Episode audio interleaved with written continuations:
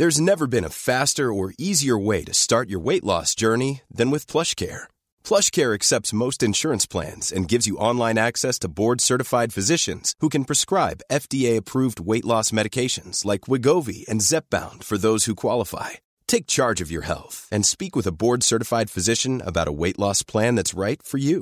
Get started today at plushcare.com slash weight loss. That's plushcare.com slash weight loss. plushcare.com slash weight loss.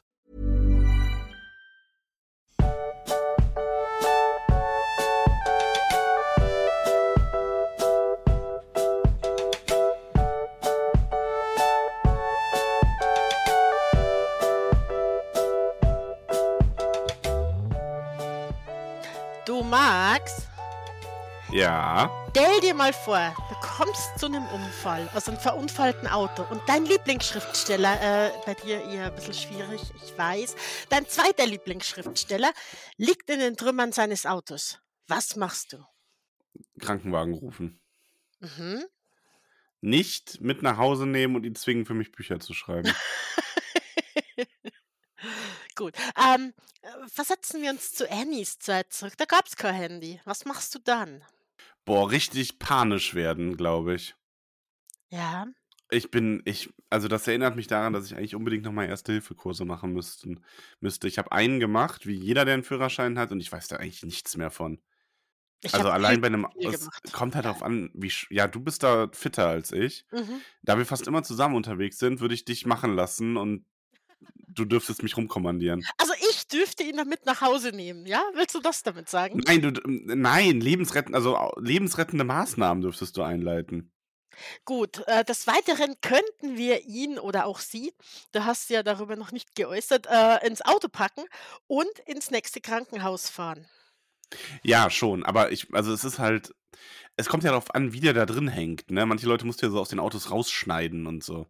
Aber angenommen, ich würde den einfach, ja, dann würde ich das machen. Also wenn ich das Gefühl habe, okay, ich kann den jetzt hier bewegen, würde ich den auf, auf Rückbank im, im Auto platzieren und äh, mit Blitzgeschwindigkeit ins Krankenhaus fahren. Du, du mit Blitzgeschwindigkeit, also Ja. mit, mit 80. Ich fahre immer, was die Zuge äh, was die Straßenverkehrsordnung mir gestattet, sogar immer sehr nah dran. Also wenn 100 ist, dann fahre ich auch schon mal 98. wow. Bad Boy. Mhm. Aber davon ab, ja, wenn, wenn du das machen würdest, oder, oder wir in diesem Fall, wie cool wären wir denn dann, wenn wir jemanden so retten würden? Also selbst wenn es kein Schriftsteller oder keine berühmte Person ist, wäre das doch schon Jetzt wollte ich gerade schon sagen, also es wäre ja schon cool, generell jemanden so zu retten. egal richtig, wer ganz genau. Also es muss ja kein Prominenter sein, aber Ja. wenn es dann ein Prominenter ist und wenn es ein Prominenter ist, den du cool findest oder äh, den du sehr magst, ne? Das ist Das doch allein, ziemlich cool, ja. Ist doch allein schon eine Ehre, weil ganz ehrlich, der muss am fucking dankbar dafür sein, oder? Ja, schon. Also, zumindest einmal so, so ein bisschen, bisschen Kontakt und vielleicht ein cooles Foto und vielleicht sogar Erwähnung in eines seiner nächsten Bücher. Wer weiß, was dabei rumkommt, ne? Ja, ich frage mich jetzt die ganze Zeit, seitdem du das aufgemacht hast, wer wäre denn mein Lieblingsautor oder Lieblingsautorin? Und ich komme irgendwie zu keiner richtigen Antwort, weil, also es geht ja um noch lebende Mhm. Personen. Das finde ich echt schwierig. Also Stephen King finde ich zum Beispiel schon extrem cool, weil ich den auch, ähm, also es gibt jetzt zum Beispiel, kannst du sagen, King ist so einer, von dem habe ich noch gar nicht so viel gelesen, aber ich finde ihn als Persönlichkeit extrem gut, von dem, was ich so von Mhm. ihm weiß. Ähm, das wäre also in der Hinsicht schon ziemlich toll. Äh, dann gibt es äh, Autoren oder ich sag mal eine bestimmte Autorin vor allem, wo ich die Bücher sehr liebe, bei der ich aber bei der Person dann eher sagen würde, sorry, ich habe gerade keine Zeit und weiterfahre. Ähm, Äh, Würden wir noch eine Regenbogenfahne irgendwo hinstecken? ja, Okay. ja, in den Arsch. Flup. In den So, jetzt Arsch. muss ich los. kommt Regenbogenflagge her, ne? Es ist nett, dass sie diese Frau gerettet haben, aber warum hatte sie eine Regenbogenflagge im Hintern? Keine Ahnung. Ich Die war weiß. da schon. Ja. Und ansonsten Autoren, boah, ganz, ganz schwierig. Also wenn es jetzt zum Beispiel George R. R. Martin wäre, da wäre es dann eher so, den würde ich mit nach Hause nehmen und zwingen, das Buch fertig zu schreiben. Ähm, aber ich glaube, dass das nicht mehr helfen hat bei dem. Ja, nee, das, das stimmt. Der wäre nicht mal dann in der Lage, äh, sein Schmarren fertig zu schreiben. Entschuldige an alle Fans. Tut mir leid, selbst wenn, selbst wenn Annie es nicht schafft, äh, das nee, das wird nicht, nicht mal Annie würde es schaffen, dass dieser Mensch fertig schreibt. Tja. Ähm, ansonsten Brandon Sanderson fände ich extrem cool. Ja, der hat auch, der hat auch coole Ansichten soweit, ne? Der ist ja, was ist er? Äh, ähm, Mormone? Nee. Ja, ja, wobei das Doch. jetzt an sich nichts Gutes ist. Nee. Also, ja. also keine jetzt nur Ahnung. so Ich, zu von dem kenne ich viel zu wenig Ansichten. Ich weiß halt nur, das Einzige, was ich weiß mit dem Thema ähm, seines Glaubens ist, dass er ähm, so diese, dass er zum Beispiel Sex äh, sehr aus seinen Büchern raushält und deswegen Genau, auch nie Eis und Feuer ne? fertig schreiben würde. Genau, das lässt er raus. Hier, äh, äh, Patrick Rotfuß. Würde Annie schaffen, dass er weiterschreibt? Ja, das glaube ich schon. Okay. Doch. Also Annie, du hast einen Job, ne? Weil da würde ich gerne mal wissen, wie es endet. Und Boah, ja, ich schon auch. ewig her, ne? Königsmörder-Chroniken hätte ich extrem Lust. Ähm, hier, Markus Heitz darf ich auch gern retten. Ja, Den haben wir ja schon mal getroffen und das war eigentlich ein ganz entspannter, sympathischer Kerl. Also ähm, nicht mal so, dass ich sage, ich feiere jedes seiner Bücher total, aber einige dann doch, was ich von ihm gelesen habe. mhm. Halt vor allem so die ersten Zwergebände und vor allem der allererste Zwergeband ist ja für mich immer noch so eine der. Also ich liebe dieses Buch, das allererste Zwergebuch. ja, das Hörspiel war toll. Ja, das Hörspiel dazu ist War auch sehr, super. sehr toll. Ähm, und nee, also ich glaube, mit dem könnte man sich auch nett unterhalten. Also das wäre doch. Den würde ich dann dazu einladen, dass der im Podcast auftreten muss. Sonst bringen wir dich wieder zurück und stürzen Ja. dich die Klippe hinab. Ähm, ja, es war ja so, als wir ihn getroffen haben, ich war ja zuerst so ein bisschen, ich war ja unfassbar nervös, weil äh, man kennt ihn ja so aus dem Posterboy, ne, weil seine Bilder sind halt schon sehr, äh, ja, er post es, immer es, schon so ein bisschen auf ja, er sieht Bildern, ne, halt auf den gut aus. Büchern. Und du denkst, der ist halt dann vielleicht so ein bisschen abgehoben und eingebildet. Ist überhaupt nicht so, ja. Dieser Nee, Typ der. ist sowas von locker und der hat sich so viel Zeit für uns genommen. Es stand ja, äh, standen ja nicht mehr so viel Leute hinter uns in dem Moment und er hat sich aber da echt in ein super tolles Gespräch von uns ver, äh, verwickeln lassen. Ja. Und äh, sehr, sehr positiv in Erinnerung auf jeden Fall. Nee, guter, guter Kerl. Also hat Spaß gemacht, mit dem zu reden. Mark Hamill, also ist jetzt kein, ist jetzt kein äh, Autor, aber Schauspieler, aber das wäre auch toll. Aber wird er nicht eher mit seinem Raumschiff abstürzen als mit dem Auto Ist ja wurscht, verunfallen? kann ihn ja trotzdem rausretten. So, wuh, da ist ein Raumschiff. Ah, es muss Mark Hamill sein. ja, genau. Äh, ja, Ja, also, aber also ich nehme Stephen King schon in die Liste auf, wenn du es nicht tust. Äh, aber ihn muss man ja nicht zwingen, fertig zu schreiben, also weil äh, der, der liebe Herr King sitzt ja wirklich immer noch jeden Tag äh, zu seinen festen Zeiten da und schreibt einfach. Und er ja. schreibt und schreibt und schreibt und schreibt und es ist unfassbar. Es ist wirklich, es ist unfassbar, ne? Damit geht es ihm ganz ähnlich wie der Hauptfigur in dem Roman, den wir heute besprechen, zumindest den zweiten Teil, Ja. nämlich Paul Sheldon in Misery. Ähm, gefangen, wir haben ja also hier ne Part 2, wir haben die ersten beiden Teile des Buches in der letzten Tolkien-Folge besprochen. Ähm, hier im Feed direkt vor dieser Folge. Ähm, aber nochmal zusammengefasst, Paul Sheldon, das ist ja das Szenario, über das wir gerade gesprochen haben, ist äh, sehr erfolgreicher Autor der Buchreise, Buchreihe Misery. Äh, so Ja. etwas, ja, etwas seichtere, schnulzige Frauenromane, so etwas pauschal ausgedrückt. Ja, Ähm, es, inklusive fällt sch- Dreiecksbeziehung. Ähm, erotisch, so, ne? So Ja. Hausfrauen-Erotik. Auf jeden Fall. Ähm, und der hat aber seinen letzten Misery-Roman zu Beginn des Buchs schon fertig geschrieben und hat an etwas anderem gesessen, nämlich sein Buch Schnelle Autos, hat das fertig geschrieben in seinem Hotelzimmer und hat sich dann im Auto auf den Weg gemacht ähm, nach, wohin wusste er selber noch nicht genau und ist aber im Schnee verunglückt in einem Schneesturm und wurde eben von Annie Wilkes gerettet und in ihr Haus gebracht. Annie Wilkes, eine ehemalige Krankenschwester, die alleine in ihrem Haus auf dem Land mitten im Nichts wohnt und die sich als sein größter Fan und sein größtes Unheil herausgestellt hat. Allerdings. Und er hatte halt nicht das Glück, dass wir ihn finden, ja, und dann äh, schnellstmöglichst mit mindestens 80 km/h ins Krankenhaus bringen, sondern er hat Annie. Genau, und Und Annie, Annie ist völlig verrückt, wie es scheint. Annie ist verrückt, Annie setzt ihn unter Drogen, Annie äh, behandelt zwar seine Verletzungen, allerdings, sie ist halt nicht in einem Krankenhaus, also die gebrochenen Beine werden geschient, allerdings so, dass sie nicht anständig verheilen, wie wir im Laufe des Buchs auch erfahren. Und äh, sie setzt ihn unter Schmerzmittel, macht ihn davon abhängig und zwingt ihn, um das nun mal runterzubrechen, ähm, ein neues Misery-Buch zu schreiben. Denn das letzte, was er eigentlich schreiben wollte, in dem Misery dann auch am Ende stirbt, das kam gerade raus, als er in ihrer Obhut war. Mhm. in Und ihrer Obhut. Mhm. ja, und sie war alles andere als begeistert davon. ähm, Sie, sie Schmutzfink, hat ihm Ja. entgegengeschrien, als äh, als sie fertig gelesen hat. Also Annie wirklich eine ganz äh, verrückte Frau, aber wie gesagt, wir fassen das jetzt nur noch mal so ganz grob zusammen. Hört euch die erste Folge an für die Details. Ähm, das Ganze geht natürlich so weit, dass sie ihn äh, ja immer wieder bestraft und das schon an Folter grenzt, oder also ist eigentlich eine Art von Folter, ähm, mit ihrem verrückten Verhalten. Ganze gipfelt ja auch darin, dass sie ihn schlussendlich dann hobbelt, also ihm den linken Fuß abhackt ähm, weil er Ausflüge unternommen hat. Also weil er in seinem Rollstuhl, den sie ihm beschafft hat, immer mal wieder durchs Haus gezogen ist, wenn sie unterwegs war und unter anderem dabei auch herausgefunden hat, dass sie eine Serienmörder ist, Mörderin ist. Also sie ist nicht einfach nur verrückt. Ähm, sie hat Zeitungsartikel gesammelt darüber, wie sie als Elfjährige schon ihren Vater umgebracht hat und das hat wie ein Unfall Ah, aussehen. Nein, nein, nein. Ah, ne, Ihr Quatsch. Vater hat sie Als, mit 14 als umgebracht. Elfjährige hat sie das Haus angezündet. Genau, Richtig, Entschuldige. da, Ja. wo fünf Leute gestorben sind. Ne? Genau. Sie hat das Haus angezündet, um die Nachbarn und ihre nervigen Belger quasi loszuwerden. Ja, was Mit, sonst sollte man auch tun? Ne? mit 14 hat sie ihren Vater umgebracht, Mhm. ähm, durch einen Kleiderhaufen auf der Treppe, über den er dann gestolpert ist. So sah es dann aus.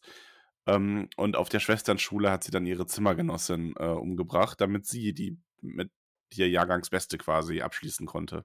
Da wurde aus dem Wäschehaufen der arme Kater. Ja, der arme tote Kater, den sie Und das vergiftet hatte. ist ja immer noch äh, eins von den schlimmeren Dingen, ne? Ja. Ähm, es folgte dann die Arbeit als Schwester und ähm, die Zeitungsausschnitte darüber, dass immer, wo sie gearbeitet hat, verhältnismäßig viele Senioren gestorben sind, was aber nicht weiter aufgefallen ist, weil es waren nun mal halt Kranke und Alte, die ohnehin jetzt nicht mehr so lange zu leben hatten oder am Rande des Todes standen, wo man nicht wusste, ja, vielleicht macht er noch ein, zwei Jahre, vielleicht auch nur noch ein paar Monate. Und ähm, Annie hat denen dann halt immer den Gnadenstoß gegeben. Äh, Annie war auch zwischendurch mal verheiratet, aber relativ schnell dann wieder geschieden, wobei ihr Mann die Scheidung eingereicht hat. Also war ja hauptsächlich der Mann dran schuld, ne? Ja, natürlich, natürlich, Ja, ja. selbstverständlich.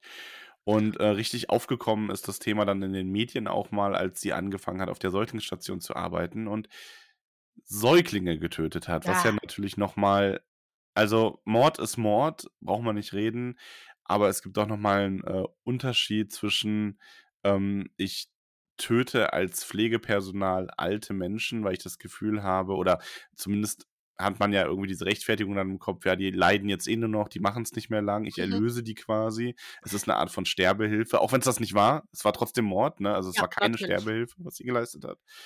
Aber bei Säuglingen, da wird es halt hinterher wie vorn, wie man Da ja so muss man sich ja da sagt. vorstellen, wie viel traumatisierte Familien du zurücklässt, ja, die äh, gerade ein Kind entbinden und es dann einfach verlieren und Todesursache weiß keiner genau, ne? Ja. Und das waren ja doch einige, ne? Also es ist schon, puh, Und da kamen sie dann schlussendlich auch mal vor Gericht für. ja, sehr Wurde schlampiges aber, Gericht. ja, durch schlampige Arbeit und aus Mangel an Beweisen dann quasi freigesprochen. Mhm. Er erklärt uns als Leser und Leserin natürlich auch, warum ähm, sie selber so eine schlechte Meinung von dem ganzen Dorf hat und sagt, das ganze Dorf redet so über sie und ja, ist natürlich klar.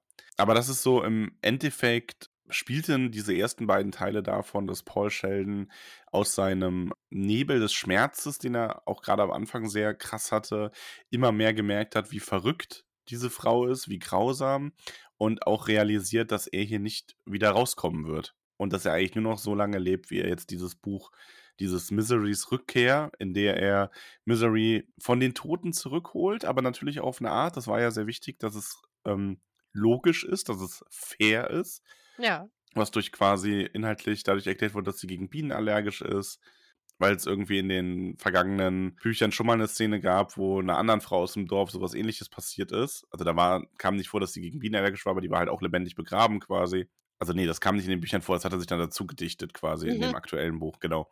Genau. Und hat dann diesen Handlungs ähm, da reingebracht, dass die halt Halbschwestern sind und hat da selber dann irgendwie auch sehr viel Gefallen noch an dem Buch gefunden. Also er sagt ja, glaube ich, schon in den ersten beiden Ja. Teilen, dass das der beste Misery-Roman wird, den er je schreibt. Also Das ist quasi, weil eigentlich er hasst ja Misery und jetzt hat er's doch wieder lieb gewonnen. Und ja, er ist Schriftsteller. Er er ist natürlich daran interessiert, weiterzuschreiben, äh, äh, an irgendeinem Punkt, ne?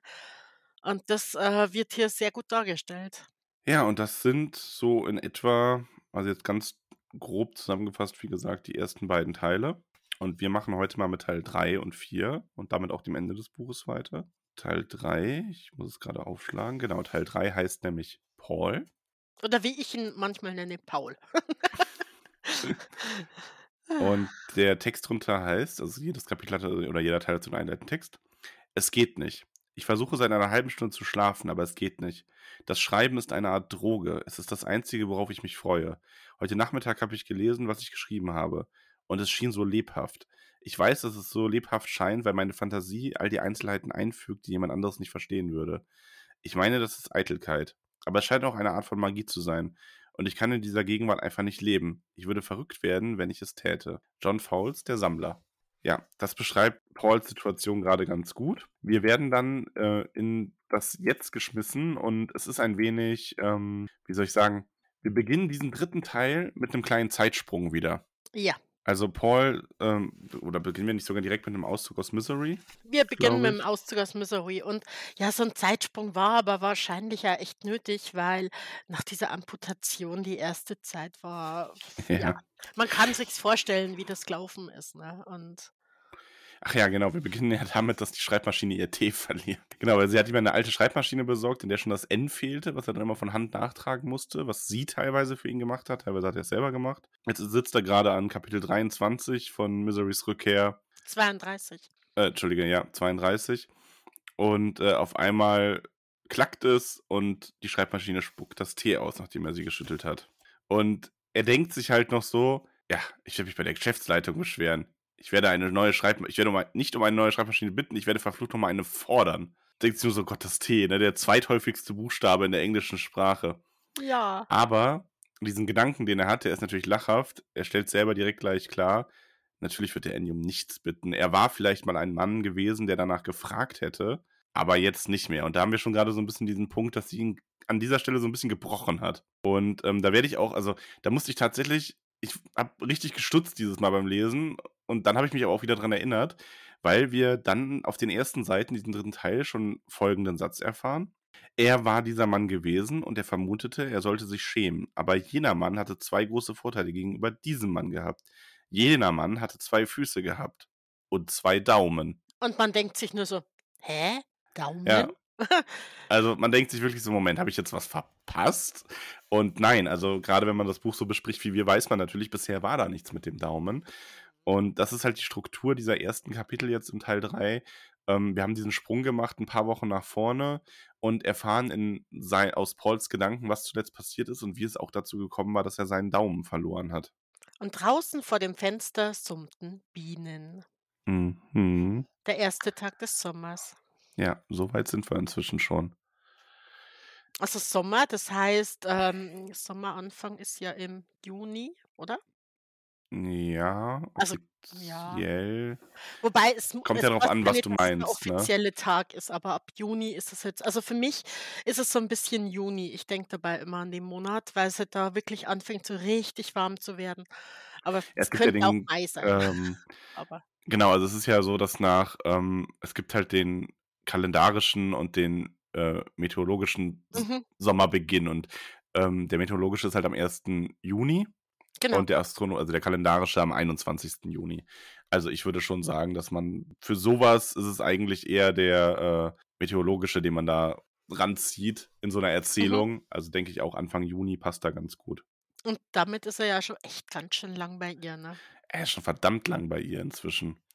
Aber es heißt ja auch Juni, ne? Das wird ja dann jetzt nochmal wichtig. Der Schnee ist sollte jetzt dann endgültig geschmolzen sein, so langsam. Das war ja einer der Gründe, das war ganz nett. Ähm, übrigens, da wurden wir zu Teil 1 noch zu gefragt im Discord. Ich habe das da zwar schon beantwortet. Mhm. Die gute Bärfen hat nämlich gefragt, warum Paul eigentlich nicht abhaut, wenn Annie ihn dann teilweise mal so zwei, drei Tage alleine lässt.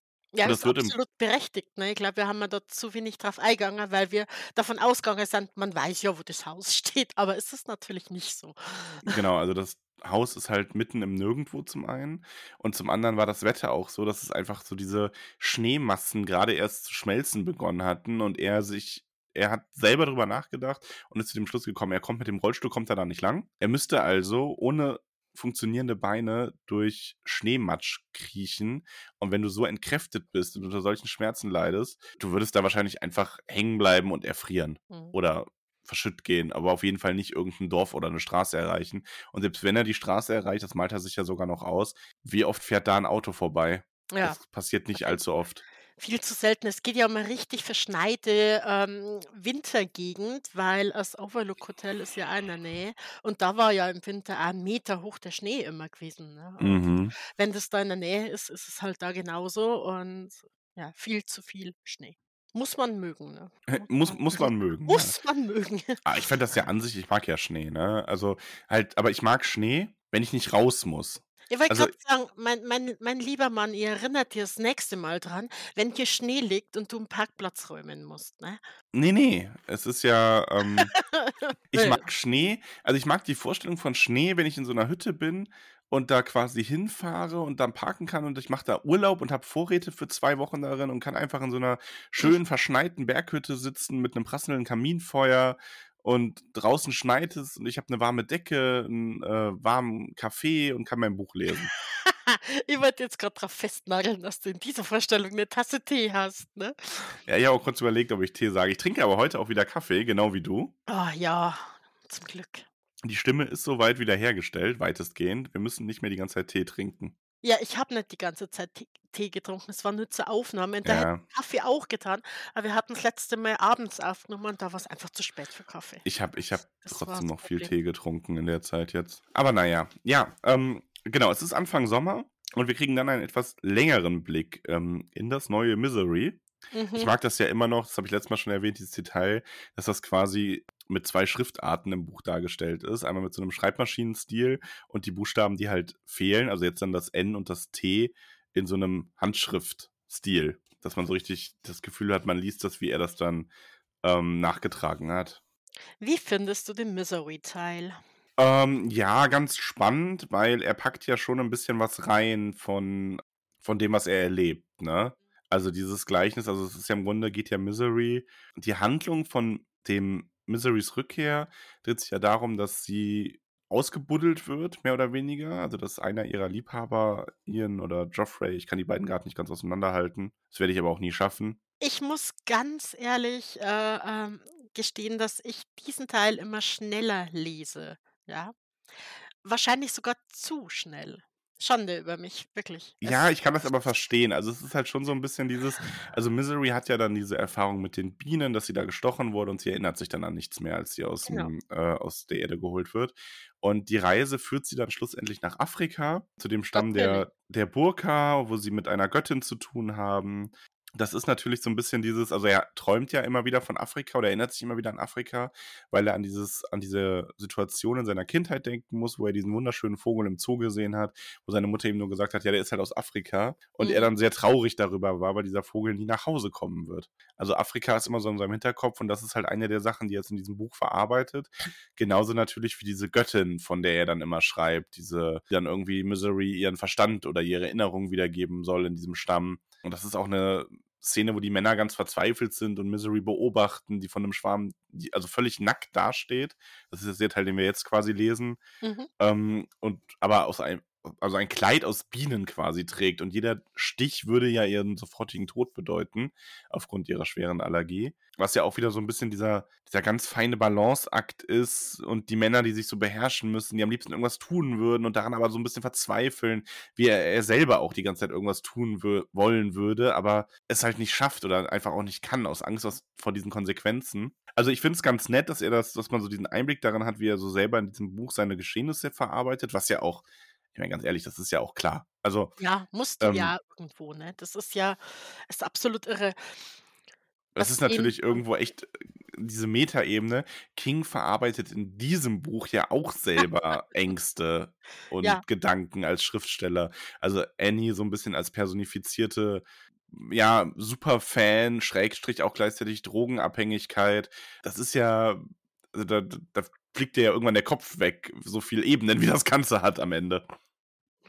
Und davon ab finde ich's aber echt 'ne mega gruselige Vorstellung, ganz mit Bienen bedeckt zu sein. Und das ist ja wirklich so bei Bienen, wenn eine anfängt zu stechen, dann ist ja dieses Schwarmbewusstsein da, die merken das ja. Ja. Und dann ist es wirklich vorbei. Also, nicht nur, dass die Allergie sie tötet, weil die hat sie ja beim 1. Mal nicht ganz getötet. Die war ja nur katatonisch durch den einen Stich. Ja, wobei er aber Aber hier er schreibt aber ja nur ganz kurz schon mehrmals, dass ein weiterer Stich würde sie töten. Also, das ist Ja. ja so das hat ja das Stilmittel da ja schon drin.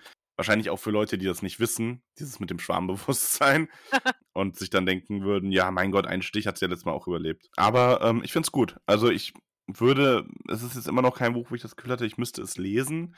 Ähm, die Frage kam ja auf, aber es ist halt 'ne schöne Art, wie man da reinschaut und was dann so verarbeitet wird von der Geschichte, die er erlebt. Und mitten im Kapitel quasi macht es dann aber wieder klack, klack, klack und er muss wieder seine Schreibmaschine schütteln, die alte Royal, und dann fallen die E's heraus. Mhm. Und ich finde halt dieses also, er hat ja so 'nen sehr selbstironischen Erzählstil auch drin. Ich mag das sehr, was dann so dam wie's dann heißt: „Damit es noch mehr Spaß machte, hatte die alte Royal nur den häufigsten Buchstaben der englischen Sprache ausgespuckt.“ Ach, guck mal, wir kriegen hier übrigens die Antwort auf unsere Frage. Es ist tatsächlich der 21. Juni. Paul hat sich ja selber 'n Kalender gemacht. Stimmt. Wow. Ja. Aber aber sehen. hey, wir wir wir waren gut, ne? Ja, wir haben uns zumindest auf die beiden Möglichkeiten eingegrenzt. Ja. Ah, ja. Und dann beschließt er, er schreibt ähm mit der Hand weiter. Was er aber noch macht, ja, und das lässt du mir jetzt schon wieder durchrutschen, mein Lieber, er macht immer nur Gewichtheben mit dieser Schreibmaschine. Einfach, dass seine Armmuskulatur so bleibt, wie sie ist und nicht, Ja, äh, völlig verkümmert wie alles Mhm. andere. Ein wichtiges Detail und dir ist das immer so: „Ach, mei, scheißegal.“ Ja, es tut mir leid. Er macht 1. Mal schon. er skippt Leg Day. Ja, schon klar. Aber hier Bize Bizeps läuft, ne? Der Ja. pumpt ordentlich. Ja, und während er da sitzt und überlegt, ja, Handschrift, er muss jetzt handschriftlich weitermachen. „Nein, beschwer dich“, ne? Hört man nur draußen das Dröhnen des Rasenmähers. Annie ist nämlich 'ne Und fleißige Hausfrau und die kümmert sich um ihr Haus und ihr Anwesen, ne? Annie ist ein fleißiges Bienchen. Ja, ein sehr fleißiges Bienchen. Rasenmähen auf so 'nem so 'n kleiner Rasenmähertraktor, habe ich ja auch Erfahrungen mit. Ich musste auch, wenn ich das gemacht habe, weil ich habe das ja noch bis vor 'nem Jahr regelmäßiger mal gemacht. Ich musste da oft an Misery denken, auch lange bevor wir das Buch wieder gelesen haben, weil wie gesagt, ich habe das ja schon mal gelesen. Das ist schon 'n seltsames Gefühl, wenn man da so oben sitzt und dann sich dann so was vorstellt. Also, ich bin immer auf der Terrasse gesessen, habe da ab und zu zugeschaut und in meinem Kopf war immer Highway to Hell. Mhm, super. Mhm. Mhm. Wir haben dann so 'n bisschen er sinniert dann ein wenig über seine Verletzung und seine Amputation und denkt halt auch darüber nach, wie er sich an alles so genau erinnern kann, obwohl er ja sogar für schnelle Autos also, das Buch, was er hier Teil 1 fertig geschrieben hatte, was er Mhm. verbrennen musste. Ganz wichtig für später noch, ne, also, wir erinnern uns, Annie hat ihn ja dazu gezwungen, das Manuskript für schnelle Autos, das einzige Manuskript, was er davon hatte, weil er nie Kopien macht, äh, zu verbrennen. Und da hat er Op Unfallopfer für interviewt und, ähm, die haben ihm immer gesagt: „Ja, ich erinnere mich eigentlich an gar nichts mehr. Ich erinnere mich, wie ich ins Auto eingestiegen bin und wie ich im Krankenhaus aufgewacht bin.“ Und dann denkt er sich so: „Warum hatte ihm das nicht passieren können?“ Und dann finde ich, ist 'n sehr schöner sch sehr schöne Stelle, die ich gern vorlesen würde. Mhm. Weil Schriftsteller sich an alles erinnern, Paul, besonders an die Schmerzen. Ziehe einen Schriftsteller bis auf die Haut aus, deute auf seine Narben und über die kleinen wird er dir die Geschichte erzählen. Die großen bescheren ihm Romane, aber keinen Gedächtnisverlust. Ein wenig Talent ist ganz schön, wenn man Schriftsteller werden will, aber die einzig wirklich erforderliche Fähigkeit ist die, sich an die Geschichte jeder einzelnen Narbe zu erinnern. Kunst besteht aus Beharrlichkeit der Erinnerung. Tja. Das ist schön. Vor allem, wer hatte das gesagt, ne? Ja, das weiß er ich nicht mehr. ich finde diese Zusammenstellung sehr cool, vor allem, weil dann, äh, Cyndi Lauper auch auftaucht und ich weiß es nicht, wer's gesagt Ja, Und Faulkner, Lauper, er wusste es selber dann nicht mehr. man weiß auch nicht, wo Cyndi Lauper herkommt, aber es war halt zu dieser Zeit des Girls Just Wanna Have Fun, war sehr populär und das das übrigens, das bringt mir 'n kleinen Ohrwurm dann. Genau das. Ja, Äh, wir wurden, äh. Achso, mach ich's gleich? Okay. Ja, kann man schon so einfließen Mhm. lassen. Wir wurden gefragt, ob wir beim Lesen, ähm, ob wir durchs Lesen schon mal Ohrwürmer bekommen haben. Und da war ja hier dieses ähm, Six White Horses, when she, when she Comes erwähnt, was Annie später singt, aber ich hatte das auch bei Girls Just Wanna Have Fun. Richtig. Das ist aber auch ein verfluchter Ohrwurm. Also, das ist ein bedummdusselter Ohrwurm. Vor allem, stell dir diesen Ohrwurm vor bei Annies Aktionen. Mhm. Es ist Während der Rasenmäher. Ja. ja. Aber was will man machen? Es hilft ja nichts.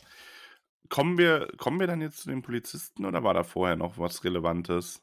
Moment, oh Gott. Ich meine, Paul sinniert ja weiter so ein bisschen über seine ganze Situation, darüber, wie er Annie irgendwie äh, oder Misery auch sein Leben verdankt, weil er das jetzt noch zu Ende schreibt. Und es gibt halt einfach für ihn gerade nur Tag ein, Tag aus Misery. Und er hat selber auch gemerkt, er ist doch eine ganz gute Scheresade gewesen. Muss man Ja. dazu sagen, Scheresade, ja, ne, haben wir letztes Mal schon gesagt, das war ja auch eine seiner Vorstellungen.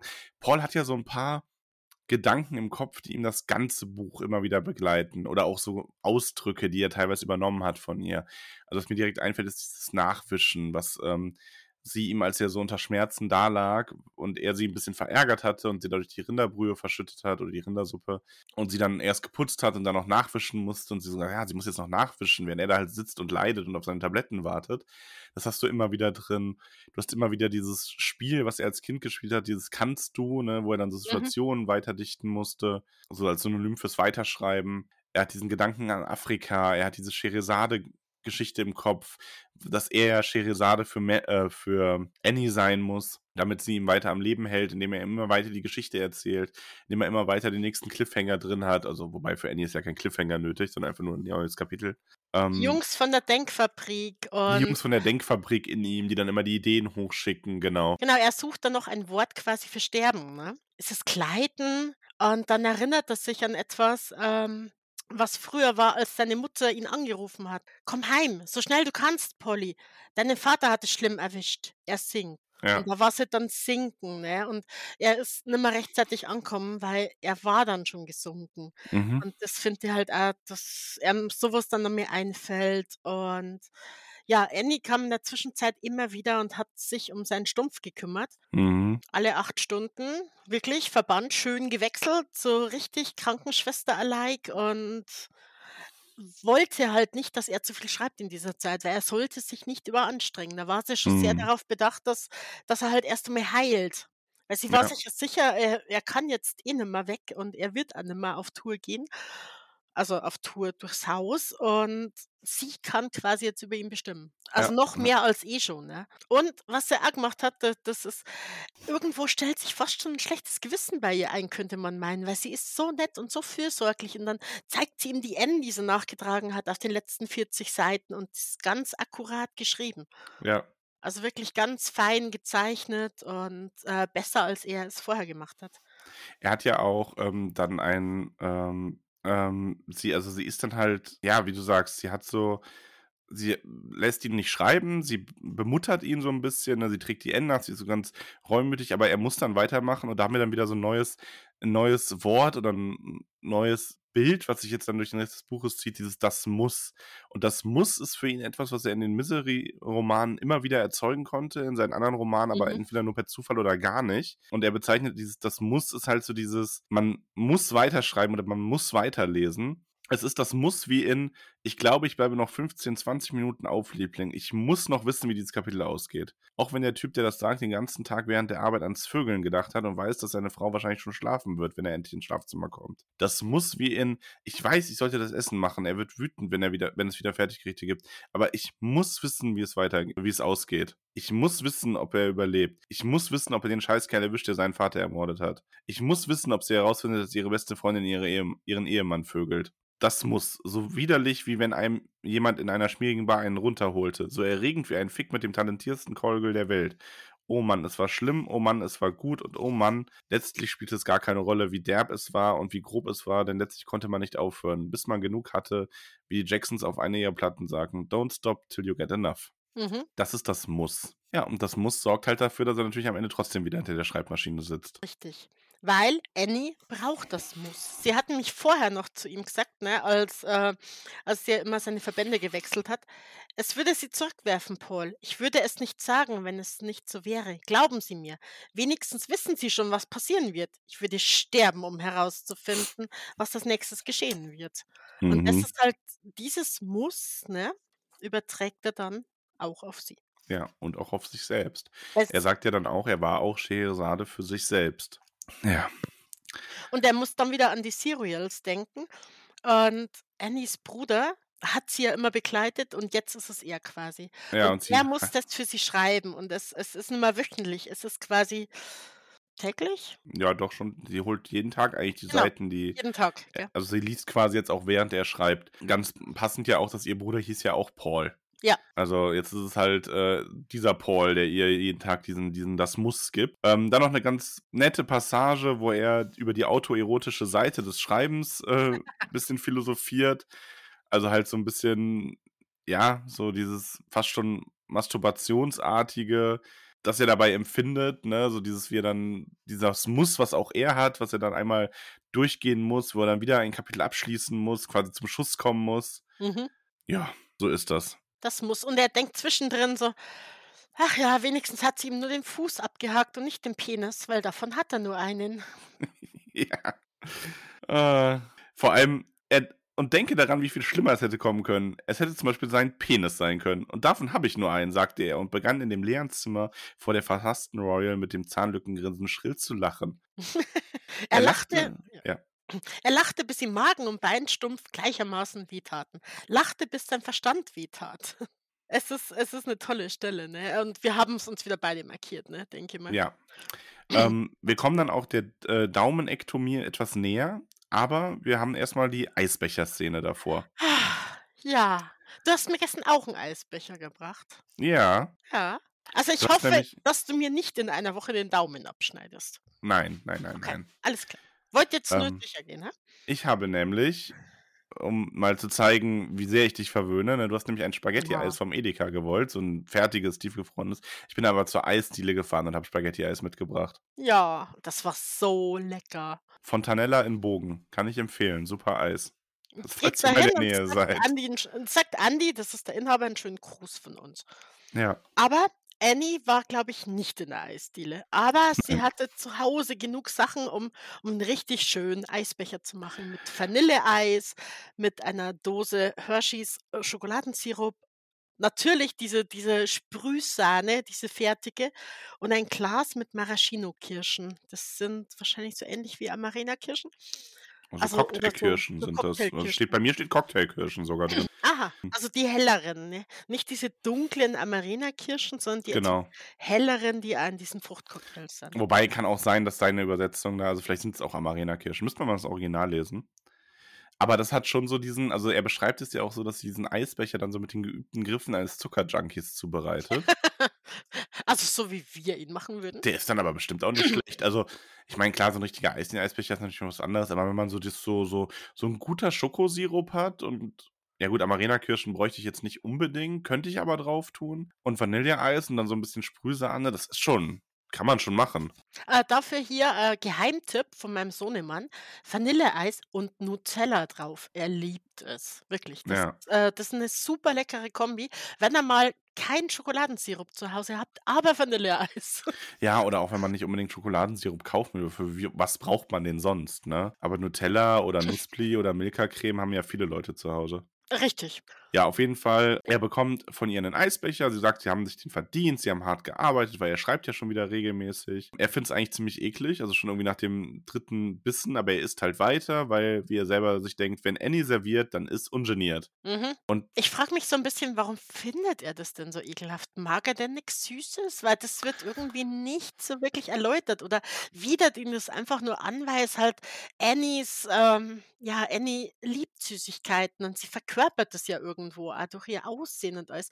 Vielleicht schreckt ihn das ab, ich vielleicht kann mir vorstellen, dass halt ihn das abschreckt, ja. Das, also entweder er mag einfach nicht so viel Süßes, weil, ganz ehrlich, ich meine, das ist ja jetzt, also ja, zu süß, aber es ist halt einfach ein Eisbecher. So, den, also, wenn, wie gesagt, Vanilleeis, Schokosirup, paar Kirschen drauf, Sahne, das ist ja an sich eine Kombi, wo ich sage, ja, fühle ich. Also, ja, total. Würde ich jetzt nicht Nein sagen. Nee. Also entweder er hat einfach was gegen Zucker oder es ist wirklich so ein bisschen dieses, diese Assoziation, dieses, er weiß halt, wie sie sitzt und sich solche Eisbecher macht und in sich reinschaufelt, irgendwie während der Fernseher läuft. Und er ist ja auch durch das Haus gegangen mit den ganzen verklebten Schüsseln, äh, wo Mhm. noch so Reste drin waren. Und vielleicht ist es wirklich so dieser, auch dieser, dieser süße Atem, dieser süß-säuerliche Atem, mit dem sie ihn im ersten Teil Mhm. reanimiert hat, was er ja so als Vergewaltigung empfunden hat. Vielleicht ist das alles zusammengemixt, dass ihn diese ganzen Gedanken, die damit zusammenhängen, das äh, verleiden in dem Moment. Ist halt also, ähm, er denkt ja wirklich an die Süßigkeiten, an die verkrusteten Schüsseln überall und ich denke mir trotzdem, Mensch, das ist ein Eisbecher. Ja, genießt es halt einfach. Ich würde es genießen, aber gut, äh, wir stecken da halt eine drin, ne? Ja. Und ich kann schon verstehen, dass man das dann nicht mag. Das ist auch eine schöne Beschreibung. Er betrachtete den halb verwüsteten Erdrutsch ihrer Süßspeise. Eine Kirsche war beinahe in der Schlagsahne versunken, die andere schwamm in so Schokoladensirup. Er erinnerte sich daran, wie das Wohnzimmer ausgesehen hatte. Überall mit Süßigkeiten verkrustete Schüsseln. Einzige, was ich mir vorstellen kann, ist, dass es vielleicht auch einfach übertrieben hat mit dem Schokosirup und so, weil das ist dann tatsächlich eklig. Weil so diese, diese künstlichen Schokosirups, wenn sie da vielleicht auch noch so einen billigen, richtig extrem pappsüßen genommen hat und auch noch so ein extrem süßes Vanilleeis, ne, das könnte ich mir halt vorstellen, dass das so in der Kombi dann einfach und auch die Kirschen, das ist ja genauso, wenn da zu viel dran ist, dann ist das nix. Aber dieser Eisbecher ist ja auch so ein bisschen ein, naja, fast schon ein bisschen Bestechungsversuch. Denn sie möchte ja dann von ihm, sie bittet ihn, dass er ihr den Rest der Geschichte erzählen soll. Sie kann das nämlich nicht erwarten. Und er fragt sich so ein bisschen, ja, habe ich, wusste er, dass das passieren würde? Und er wusste es, denn er schätzt Annie so ein, wenn man ihr die 20 Filmrollen der neuen Rocketman-Serials äh, geschickt hätte, sie hätte sie nicht nur eine pro Woche oder nur eine am Tag ausgeschaut, äh, angeschaut. Nein, er hätte die sie hätte die ganze Nacht davor gesessen, selbst wenn sie davon Kopfschmerzen bekommt. Das verstehe ich aber. Das ja, bin auch eher der Binge-Watcher. Ja. Also sind wir ja beide. Wir, wir überlegen ja immer, wenn irgendwie eine neue Serie rauskommt, warten wir, bis alles draußen ist oder gucken wir es wöchentlich? Und manchmal entscheiden wir uns fürs wöchentlich und dann schimpfen wir aber die ganze Woche drüber, dass wir warten müssen. Ja. Also da verstehe ich sie schon. Wobei ich, ja, es kommt ein bisschen drauf an. Ich finde es halt eigentlich immer furchtbar. Ich bin, wir schauen ja gerade ähm, Lost und ich finde da sehr angenehm dran. Ich habe das noch nie gesehen, du ja schon. Ich habe es immer nicht geschaut, weil das Ende nicht so gut sein soll, aber ich habe mir jetzt dann gedacht, Mensch, komm, irgendwann, das ist so, äh, das Das ist so eine ist super. Bildungslücke. Das schaust du dir jetzt mal an. Und ich Keine Spoiler, das. ja, keine Spoiler. An. Ja, bitte, keine Spoiler. Und ich genieße das halt gerade, dass wir da einfach noch vier, fünf Staffeln vor uns haben. Ne, vier sind es noch. Mhm. Und einfach gucken kann, weil das, ich finde das auch so furchtbar, wenn wir jetzt irgendwie so Serien haben und dann schaut man die und ich weiß dann teilweise schon gar nicht mehr, was da überhaupt in Staffel 1 passiert ist, bis Staffel 2 rauskommt. Und da muss man sich theoretisch nochmal ansehen und das ist alles furchtbar. Also da kann ich Annie schon verstehen. Allerdings jetzt auch nicht bei sowas, also bei einem Buch, weil da ist das Erzählte natürlich nochmal was anderes, als wenn man es wirklich dann ausgeschrieben liest. Und er sagt dann auch, er kann das nicht. Sie fragt so, oh, warum? Und also es steht dann halt, ihr Gesicht verfinsterte sich auf der Stelle, aber sah er nicht auch einen Schatten der Erleichterung? Und er denkt sich nur so, ja, weil mein Leben dann kein Pfifferling mehr wert ist. Ne? Es ist ja auch klar, wenn die Katze einmal aus dem Sack ist, dann würde sie ihn und sich umbringen. Das hat sie ja im zweiten Teil des ähm, Buches schon angekündigt. Sie hat ja sogar schon überlegt, in so einer depressiven Phase, die sie hatte, ähm, ob sie nicht sogar jetzt dem Ganzen ein Ende macht. Und er hat es halt nur geschafft mit der Aussicht auf Misery und dass sie ja wissen, wie das Buch ausgeht, dass sie sie am Leben lässt. Also ihn und sich er versucht es dann halt mit der Ausrede, mehr oder weniger, dass er ein mieser Geschichtenerzähler ist. Ähm, sie löffelt dann erstmal ihren Becher aus und stellt ihn ab. Sie löffelt ihn aus. Sie schlang den Rest ihrer Süßspeise mit fünf riesigen Löffeln hinunter. Also sie löffelt ihn. Ja, mei. Ja, mei. Und sie ist dann aber so, so, ja, aber wenn sie so ein mieser Geschichtenerzähler sind, wie kommt es dann, dass sie Bestseller schreiben und Millionen Menschen ihre Bücher lie lieben? Und er versucht dann halt auf diesen Unterschied einzugehen. Ja, er schreibt gute Romane, aber er erzählt furchtbar Geschichten. Und ich mag dann auch diesen, ähm, weil sie ihm dann natürlich nur vorwirft, dass das eine bedummdusselte Ausrede ist. Echt? Bei mir ist es eine, Uchi, eine große Uchi-Putschi-Ausrede. Utschi Butschi, jetzt merke ich das gerade erst. Utschi-Putschi. habe ich immer im Kopf gehabt mit Annie. Und das ist die alte Übersetzung. Ich glaube, Utschi Butschi kommt hier nämlich gar nicht vor. Wie gar nicht? Nee, ich glaube nicht. Das ist es nämlich. Und ich habe mir nämlich, ich habe die ganze Zeit Utschi Butschi äh, Schmutzfink und so im Kopf gehabt. Aber wir haben doch über Uchi-Putschi gesprochen. Ja, weil ich das im Kopf habe vom ersten Mal lesen, von früher. Es kommt in der Übersetzung gar nicht vor. Na, ich glaube nicht. Das fällt mir gerade, also ich bin mir ziemlich sicher, dass das nicht vorkommt. Das fällt mir gerade, fällt mir liebe quasi wie Schuppen Neuauflage. von den Augen. Hier ist es Meine- halt immer nur bedummdusselt. Meine liebe Neuauflage, das ist Kacke. ja? Kommt, ist, äh, Uchi, ist Bedumdusselt denn bei dir? Ja, und Okay. Uchi-Uchi, weil das ist halt einfach das ist ihre Sprache und der überlegt ja schon ein Lexikon zu schreiben, wenn er irgendwann rauskommt von ihrer Also, Sprache, ne, vielleicht habe ich es auch nur Kindlichen. verpasst, aber wenn, dann müsste das ja an der Stelle jetzt auch drin sein, ne? Es wäre skandalös, wenn das gar nicht vor äh, auftaucht, also wirklich. Ich muss also, ja. Also, wenn jemand hier die Neuauflage, äh, aus dem Heine-Verlag hat, schaut mal nach, ob oder sagt mir mal, ob ihr da 'n Uchi-Butchi findet. Such das Uchi-Butchi. Sucht das Uchi-Butchi. 'N Title für Sextape. Oh. Was das Uchi-Butchi ist, lassen wir jetzt besser offen. Sucht das Uchi-Butchi. Oh wow. Das habe ich jetzt erst mal im Kopf, ne? Ah, neuer Anmachspruch. „Hey, wollen Sie mir helfen, das Uchi-Butchi zu finden?“ Also, sollte das bei jemandem funktionieren, bitte Bescheid so. Keine Einzelheiten, aber nur so: „Hey, hat funktioniert“, ne? Das reicht. Fakt ist, Paul will es ihr nicht erzählen oder eher er kann es nicht, ne? Ich finde auch übrigens also, es ist so Ja. gut, weil er erklärt ja auch so: „Ja, hier, ne, ähm, Sie, ähm, sollten sich mal die ganzen Schriftsteller sehen, die sich durch die Today Show stottern, ne? Also, die können halt alle nicht frei reden und so.“ Und sie ist dann so 'n bisschen wie so 'n Kleinkind fast schon so: „Ich will aber nicht mehr warten. Ich habe Ihnen diesen schönen Eisbecher gemacht. Dafür könnten Sie mir wenigstens ein paar Einzelheiten verraten. Es muss ja nicht grad die ganze Geschichte sein, aber hat der Baron Calthorpe umgebracht?“ Und sie will ihn halt so 'n bisschen löchern und er kommt dann nämlich mit diesem Gleichnis, was sie schon mal benutzt hat oder mit dieser Metapher von der Mutter, die dem Kind irgendwas verbietet, nicht weil sie grausam ist, sondern weil das halt richtig ist. Und jetzt ist sie halt auf einmal das Kind und kriegt von ihm etwas verboten, nämlich den Rest des Buches zu erfahren, bevor es so weit ist. Und das das funktioniert halt gar nicht, ne? Also, es gefällt ihr einfach nicht. Aber sie lässt sich davon also, er schreibt also, der Erzähler sagt ja selber: „Durch dieses Konzept von Disziplin und Betragen war sie seltsam verwundbar.“ Also, das zieht bei ihr halt schon. Und sie lässt es dann auch erst mal. Und er wird auch nicht dafür bestraft zuerst, denkt er, ne? Ja, noch nicht, ne. Ne, ne, ist Ja. alles und sie fragt: „Möchten Sie Ihre Süßspeise noch essen?“ Ja, und er will nicht mehr. Ich verstehe. Ich habe Sie erbost. Tut mir leid. Ich glaube, Sie haben recht. Es war falsch zu fragen. Ja, da ist sie dann wieder völlig ruhig, ne? ruhig. Er rechnete halb damit, dass eine weitere Periode tiefer Depressionen oder blinder Wut folgen würde. Aber das war nicht der Fall. Sie kehrten einfach wieder zu der täglichen Routine zurück.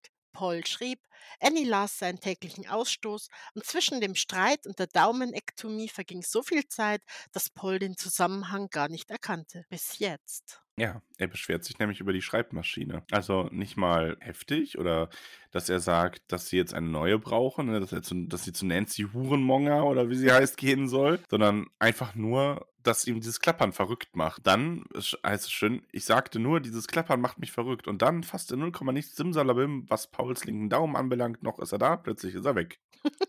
Und das ist erkennt er dann halt im Nachhinein, das ist nicht, weil sie sich, äh, sich über die Schreibmaschine beschwert, das ist so dieser Akt des Zorns darüber, dass er sie dann ihre Schranken gewiesen hat und nein gesagt hat und das ist dann halt ausgebrochen in dem Moment. Mhm. Und sie kommt halt und macht es mit so 'nem, äh, was ist 'n elektrisches Messer, ne? Ja, so so so ein Küchenmesser quasi, ne? Ja. So 'n, äh wo man halt eigentlich 'n Braten oder 'ne Ente oder so damit schneidet. Also, sie macht's auch wieder ganz professionell. Sie, äh, betäubt den Daumen auch. Also, er will sich da zuerst gegen wehren. Ist natürlich auch also, er er fällt ja völlig in Panik oder in also, er ist ja ne, er weiß ja, dass irgendwas Schlimmes kommt in dem Moment. Mhm. Weil was Ähm. soll auch Gutes kommen, ne? Mhm, richtig. Und ach so, bevor das passiert, denkt er aber auch noch darüber nach, wie, ähm, krass tiefgreifend der Einfluss dieser Kunst, also, selbst so was wie so 'ne, wie er selber sagt, degenerierte Pop äh, Populärliteratur sein kann. Also, wie zum Beispiel Hausfrauen, wenn sie wieder arbeiten gehen, sich zuerst mal 'n Videorekorder für ihre Seifenopern kaufen muss. Wie sch hä? Ja, davon ab, du hast schon 'ne Stelle vergessen, oder? Ich Was? weiß, dass du diese Stelle unbedingt Das kommt doch jetzt. Ach so, es kommt okay, alles klar. Genau, es kommt jetzt. Also, das ist ja jetzt jetzt geht's ja eben um die Beispiele, wie Kunst und Fernsehen und auch Mhm, Bücher, okay. ähm, auf die Leute Einfluss haben. Ne, dann habe ich nix gesagt. Sprech sprechen Sie weiter. Genau, also, er schreibt, äh, es geht zum Beispiel um Sherlock Holmes, der dann gestorben ist und wie Arthur Conan Doyle dann, also, der Autor von Sherlock Holmes, seiner Mutter, dass er erzählt hat, dass er ihn aus der Welt schaffen will, dass er ihn im Roman quasi umbringen will und seine Mutter gesagt hat: „Diesen netten Mr. Holmes töten? Unfug, wage es nicht!“ Da gibt's halt noch so 'n Beispiel, unter anderem halt auch eins von einem Bergarbeiter, der irgendwie ins Koma gefallen ist nach einem Unfall und dem dann seine jetzt suche ich grad genau die Stelle der junge Bergsteiger, der mit einem angeblich tödlichen Fall von Unterkühlung ins Krankenhau im Krankenhaus lag und dessen Freunde ihm rund um die Uhr der Herr der Ringe vorgelesen hatten, bis er aus dem Koma erwachte. Schön. Ja. King ist ja äh, der mag ja Herr der Ringe, ne? Ja, Und Herr der Ringe wird oft erwähnt, ne? Es ist einfach, äh, ja, es ist natürlich ein Meisterwerk und es wird wirklich es nimmt immer Einfluss. Es es wird hier mal erwähnt, es wird da mal erwähnt. Also, er greift schon öfter darauf zurück. Ist ja auch einfach ein tolles Buch. Also, auch ein Buch, was sehr ja, also, ich glaube, das ist ja auch eines der Fantasy-Bücher. Es ist das Ähm, Fantasy-Buch eigentlich, ja. das erste. Ja, also, in der Art auf jeden Fall. Genau. Also, das ist ja schon sehr, sehr krass. Äh, weiter oben wird dann noch Herr der Fliegen erwähnt, was eigentlich a äh, sehr tolle Geschichte ist. Mhm. Ja, da sind wir wieder bei Lost, ne? Genau, genau wie Oliver Twist und die ganzen Klassiker einfach, ne, die King jetzt halt hier noch mehr aufrollt und Ja. Verweise dazu gibt. Das ist schon schön. Also, Mhm. ja, und, ähm, King hat ja auch mal über Herr der Ringe gesagt, dass es die Dunkle Turmreihe wurde davon stark beeinflusst auch, ne? Ja. Wenn ich das richtig im Kopf habe. Vielleicht habe ich mir deshalb ein bisschen schwer getan, sie zu vollenden.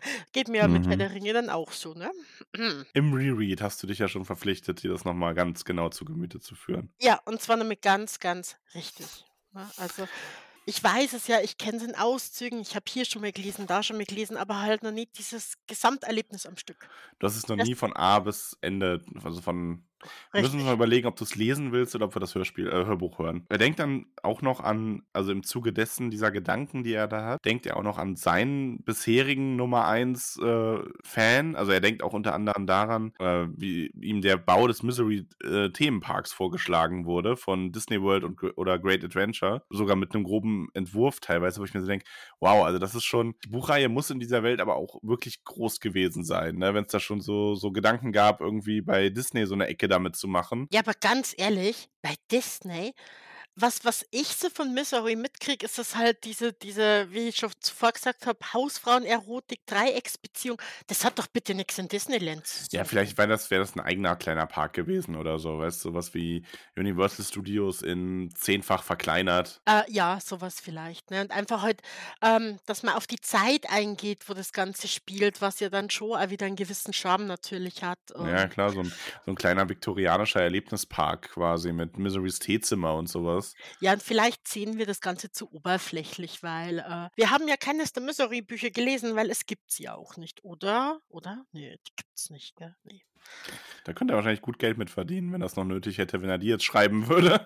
Vielleicht Fanfiction zu Misery. Das das kann er bestimmt. das kann er mir vorstellen, Ja, das gibt es ganz also, das würde es mich jetzt sehr wundern, wenn's n das nicht gäbe. Na ja, aber er denkt auch an die Gewinnerin der Goldmedaille, also, bis Annie halt in sein Leben getreten war, Mrs. Roman D. Sandpiper die 3. aus Ink Beach, Florida. Roman D. Sandpiper, deren Vorname Virginia war, hatte ein Zimmer im Obergeschoss ihres Hauses in Miserys Salon verwandelt und hat ihm davon Fotos geschickt und hat halt wirklich, so sehr sie das den Büchern entnehmen konnte, diesen Salon nachgebaut mit ihrer Couch, dem Spinnrad, mit allem halt einfach. Wobei das schon cool ist, ne? Wenn du die Kohle dafür hast, ne? auf jeden Fall. Es gibt Menschen, die stellen sich, äh, hier Raumschiffe in den Garten. Warum nicht Also, das, ne? ich sage mal, wenn ich die Kohle dafür hätte, so 'nen eigenen Flügel im Haus zu haben, der einfach quasi wo die so die Bibliothek drin ist, mit so 'ner eigenen kleinen Snackspeisekammer und so, wo alles mit 'nem schönen Wohnzimmer, wo alles so Hobbit-mäßig nachempfunden ist, mit so runden Fenstern und so, ne?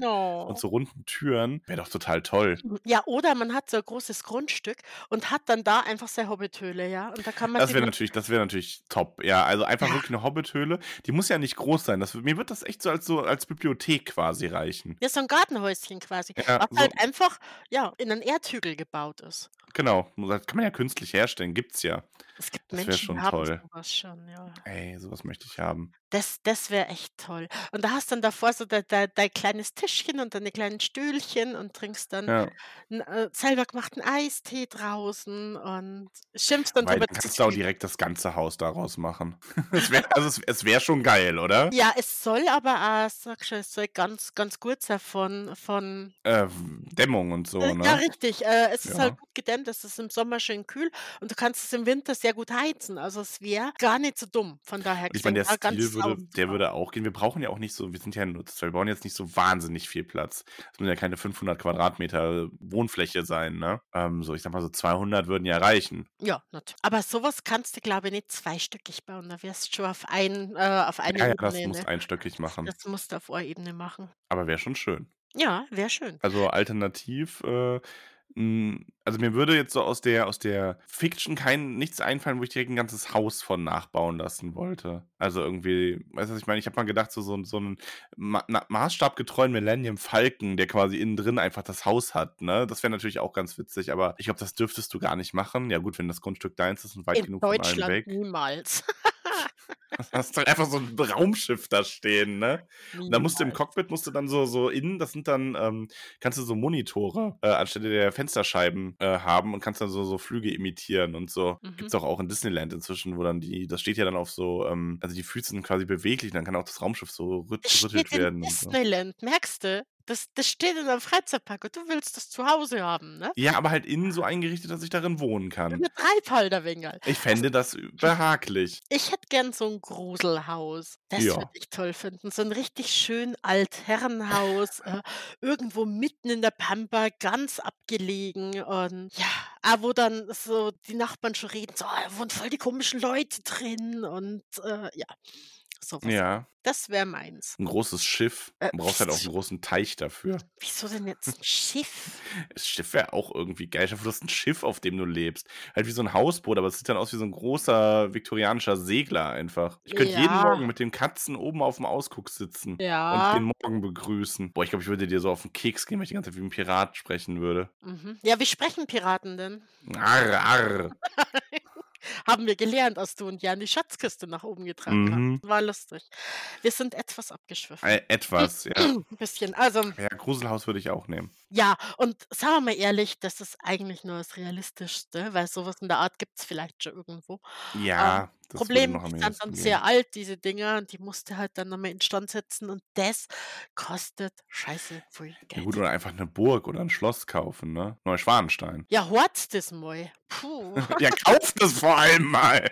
Ich hab mir letztens einfach eh ein Exposé geschickt von, eine, von einer Villa am Starnberger See. Hm, Was hat die kostet? 14 Millionen? 14,5. Ach so, entschuldige. Ja, aber, aber schön. Lass uns nochmal zu äh, Virginia Sandpiper zurückgehen. Also die hat nämlich extrem gut das alles nachgebaut und er ist auch so ein bisschen so dieses, ähm, es ist jetzt nicht so, dass sie sich Sorgen machen muss, dass sie das richtig gemacht hat, sondern eher, dass er jetzt immer das Gebäude sieht, wie sie das gemacht hat, wenn er daran denkt. Also es übertrifft alles, was er sich überhaupt vorgestellt hat. Und er hat ihr dann eine Antwort auch geschrieben, so nach dem Motto, ja hier, äh, sehr bewundernd und Glückwünsche und nicht die Fragen anschneidend, die ihm im Kopf hervor, herumspuken, ne, wie Mischugge sie eigentlich war zum Beispiel. Und hat dann irgendwie noch ganz viele weitere Briefe bekommen mit Dutzenden Polaroids. Also irgendwie der erste Brief war zwei Seiten handgeschrieben, sieben Polaroids.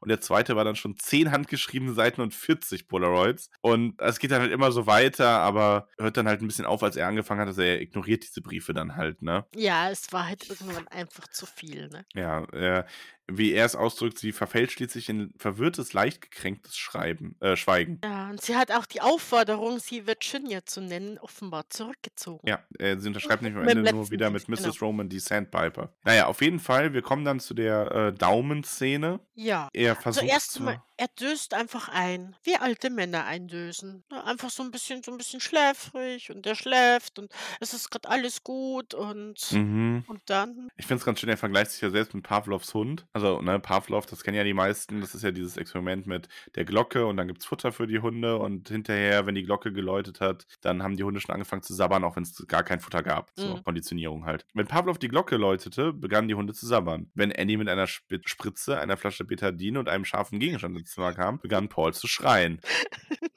Ja, und ähm, sie er ist dann so am Flehen und am Winseln und versucht, äh, sich nicht die Spritze geben zu lassen, dass sie ihm sagt, ähm, wenn er jetzt nicht brav ist, dann würde er das ohne Linderung erfahren müssen. Oder sie überlegt dann auch, ob sie das Messer nicht vielleicht doch an seiner Kehle ansetzen sollte. Und dann ist er halt auch still und lässt sich die Spritze geben, lässt sich da den Daumen bepinseln und dann macht's Den äh, linken Daumen. den linken Daumen. Und sie versichert ihm, dass es ihr wehtut als ihm. Also nee, sie versichert ihm, dass, ihr, dass sie ihn lieb hatte. Und das mit dieser, das tut Mama mehr weh als Pauli Stimme. Ja. Und dann ist der Daumen ab. Und dann feiert sie am nächsten Das Morgen. hast du jetzt aber sehr, sehr schön beschrieben. Dann ist der Daumen ab. Also Ja, also es ist ja jetzt. Einzelheiten müssen wir jetzt aber auch nicht erwähnen. Nee, ich möchte vor allem jetzt zu dem Kuchen kommen. Also ich schneide ihm ja den Daumen am Morgen ab und kommt dann abends in sein Zimmer. Ich lese das jetzt vor, weil das ist. Also, Ja, lies. schon, Ich wollte es auch verlesen, aber ich überlasse es jetzt dir. Mach. Am Morgen hatte sie ihm den Daumen abgeschnitten und am Abend kam sie fröhlich in das Zimmer, wo er in seinem Nebel von Drogen und Schmerzen saß und die verbundene linke Hand an die Brust hielt. Und sie hatte einen Kuchen dabei und sie sang Happy Birthday to you mit ihrer tonalen, aber unmelodischen Stimme, obwohl gar nicht sein Geburtstag war und auf dem ganzen Kuchen waren Kerzen und exakt in der Mitte in der Glasur steckte wie eine zusätzliche Kerze sein Daumen, sein grauer, toter Daumen, dessen Nagel ein wenig unregelmäßig war, weil er manchmal daran kaute, wenn ihm ein Wort nicht einfiel. Und sie sagte, wenn Sie versprechen, brav zu sein, Paul, dann dürfen Sie ein Stück Geburtstagskuchen essen. Aber Sie müssen nichts von dieser ganz besonderen Kerze essen. Und daher versprach er, brav zu sein, weil er nicht gezwungen werden wollte, von dieser besonderen Kerze zu essen. Aber auch, weil ganz beson auch weil ganz besonders, weil ganz bestimmt, weil Annie großartig war, Annie gütig war. Lasst uns ihr für die Speisen danken, die sie uns bestehrt hat. Und auch, dass wir sie nicht essen müssen. Girls just wanna have fun. Aber etwas Böses kommt daher. Bitte lassen Sie mich nicht meinen, Ei- meinen Daumen essen, Annie. Die Mutter Annie, die Göttin. Wenn Annie zugegen ist, dann sollte man besser ehrlich sein. Denn sie weiß, wann du schläfst, sie weiß, wann du wach bist, sie weiß, wenn du böse oder brav warst. Deshalb sei brav, um Himmels Willen. Wehe du weinst, wehe du schmollst. Aber am allerwichtigsten, wehe du schreist. Nicht schreien, nicht schreien, nicht schreien. Hatte er nicht. Und jetzt kommen wir zurück zu dieser Daumenabschneidszene und Girls just wanna have fun. Ja, Das mit dem Kuchen. Ich habe ein riesengroßes Fragezeichen über den Kopf und ein riesengroßes Warum, Annie? Wa Ja. was, was soll das denn mit diesem Daumen? Was, was stimmt denn mit dir nicht, ne? Aber das Ding ist ja, wir haben ja großartig. auch in dem, ähm, in dem Misery-Buch geht es ja auch darum, dass Joffrey hinterher da so steht und sich überlegt, die Götter sind grausam, aber er will nicht in einer Welt leben, in der die Götter wahnsinnig sind. Mhm. Und Paul sieht ja hier Annie immer als die Göttin dann auch inzwischen. Und Ja. ich glaube, diese Kuchenszene zeigt auch einfach, sie ist halt wahnsinnig. Sie ist nicht einfach nur grausam und hat einen Plan, den sie durchzieht, um ihn dazu zu bringen, das Buch zu schreiben. Die ist halt auch einfach wahnsinnig. Die ist verrückt. Und deswegen muss die Göttin auch fallen. Aber aus diesen ganzen Gedanken gerissen wird Paul nämlich, als er jetzt hier am ähm, 21. Aber das Problem ist, wir haben dann wieder diesen Sprung. Wir erfahren dann jetzt hier, dass er quasi dieses Auto hört. Mhm. Und wir haben dann trotzdem nochmal den Rückblick auf die Zeit nach dem, nach dem Daumenvorfall. Ja. Ähm, denn danach folgt eine Zeit seiner größten Leistung. Also er kommt mit dem Buch immerhin noch voran. Was ja eh unfassbar ist, ne? Dass er überhaupt noch Gedanken äh, ja so sortieren kann. Es Das ist halt seine Flucht, ne? Ja, Dieses Loch im. Papier, was er immer beschreibt, durch das er durchblickt und durchfällt, um einfach Annie und allem zu entfliehen. wie Alice im Wunderland. So ein bisschen. Mhm. Ja, und er hat Phantomjucken des Fußes und ja, Schmerzen. Das finde ich übrigens auch. Ich glaube, das ist richtig schlimm, wenn man so einen Körperteil verliert und so ein Phantomjucken hat, ne? Ja, das wird ja immer, das sagt ja wirklich jeder, ne? Das soll ja wohl ganz normal sein, Mhm. dass es einfach juckt, obwohl nichts mehr da ist. Und das stell mir schlimm vor. Was machst du denn dann? Du kannst ja nicht kratzen. Du hast Ja. ja eigentlich nichts, ne? Oder Nee, es ist ja alles Einbildung quasi, aber du kannst nichts dagegen tun. Ja. Sehr unangenehm. Ja, aber er hat auch eine Woche, liegt er auch mit Fieber da, aber er beschreibt dann dieses Loch im Papier danach wieder als nicht mehr klein, sondern so groß wie der Lincoln Tunnel. Also es ist wirklich, er, er kann da quasi durchfallen und er schreibt und schreibt und schreibt. Er schreibt sehr viel. Er macht zwar auch immer wieder, ähm, er hat nach der Daumenektomie schon seine Probleme, weil die Sprache des Buchs wird wieder ein bisschen schwülstiger und er macht auch so Fehler, dass er zum Beispiel äh, aus einem Baron dann irgendwie einen Duke macht oder sowas. Mhm. Also oder er, er vertauscht Figuren und muss das dann über 30 Seiten hinweg konzentrieren. Aber dennoch macht das Buch halt Fortschritte. Also trotz all dieser, dieser ganzen Problemchen, die er da gerade hat. Problemchen ist vielleicht das falsche Problemchen. Wort. Ach, da fehlt ein Däumchen, da fehlt ein Füßchen. Ach Mensch. Aber er denkt sich auf jeden Fall, ich werde es schaffen, dieses Buch zu beenden. Du wolltest doch so stark sein, dachte er einmal, nach einer seiner zwanghaften Übungen die Maschinen zu stemmen. Seine Arme zitterten, der Stumpf seines Daumens juckte unerträglich. Seine Stirn war von einem öligen Schweißfilm überzogen. Du warst der zähe junge Revolvermann, der es den lahmen alten Scheißdreck von einem Sheriff schon zeigen wollte, nicht?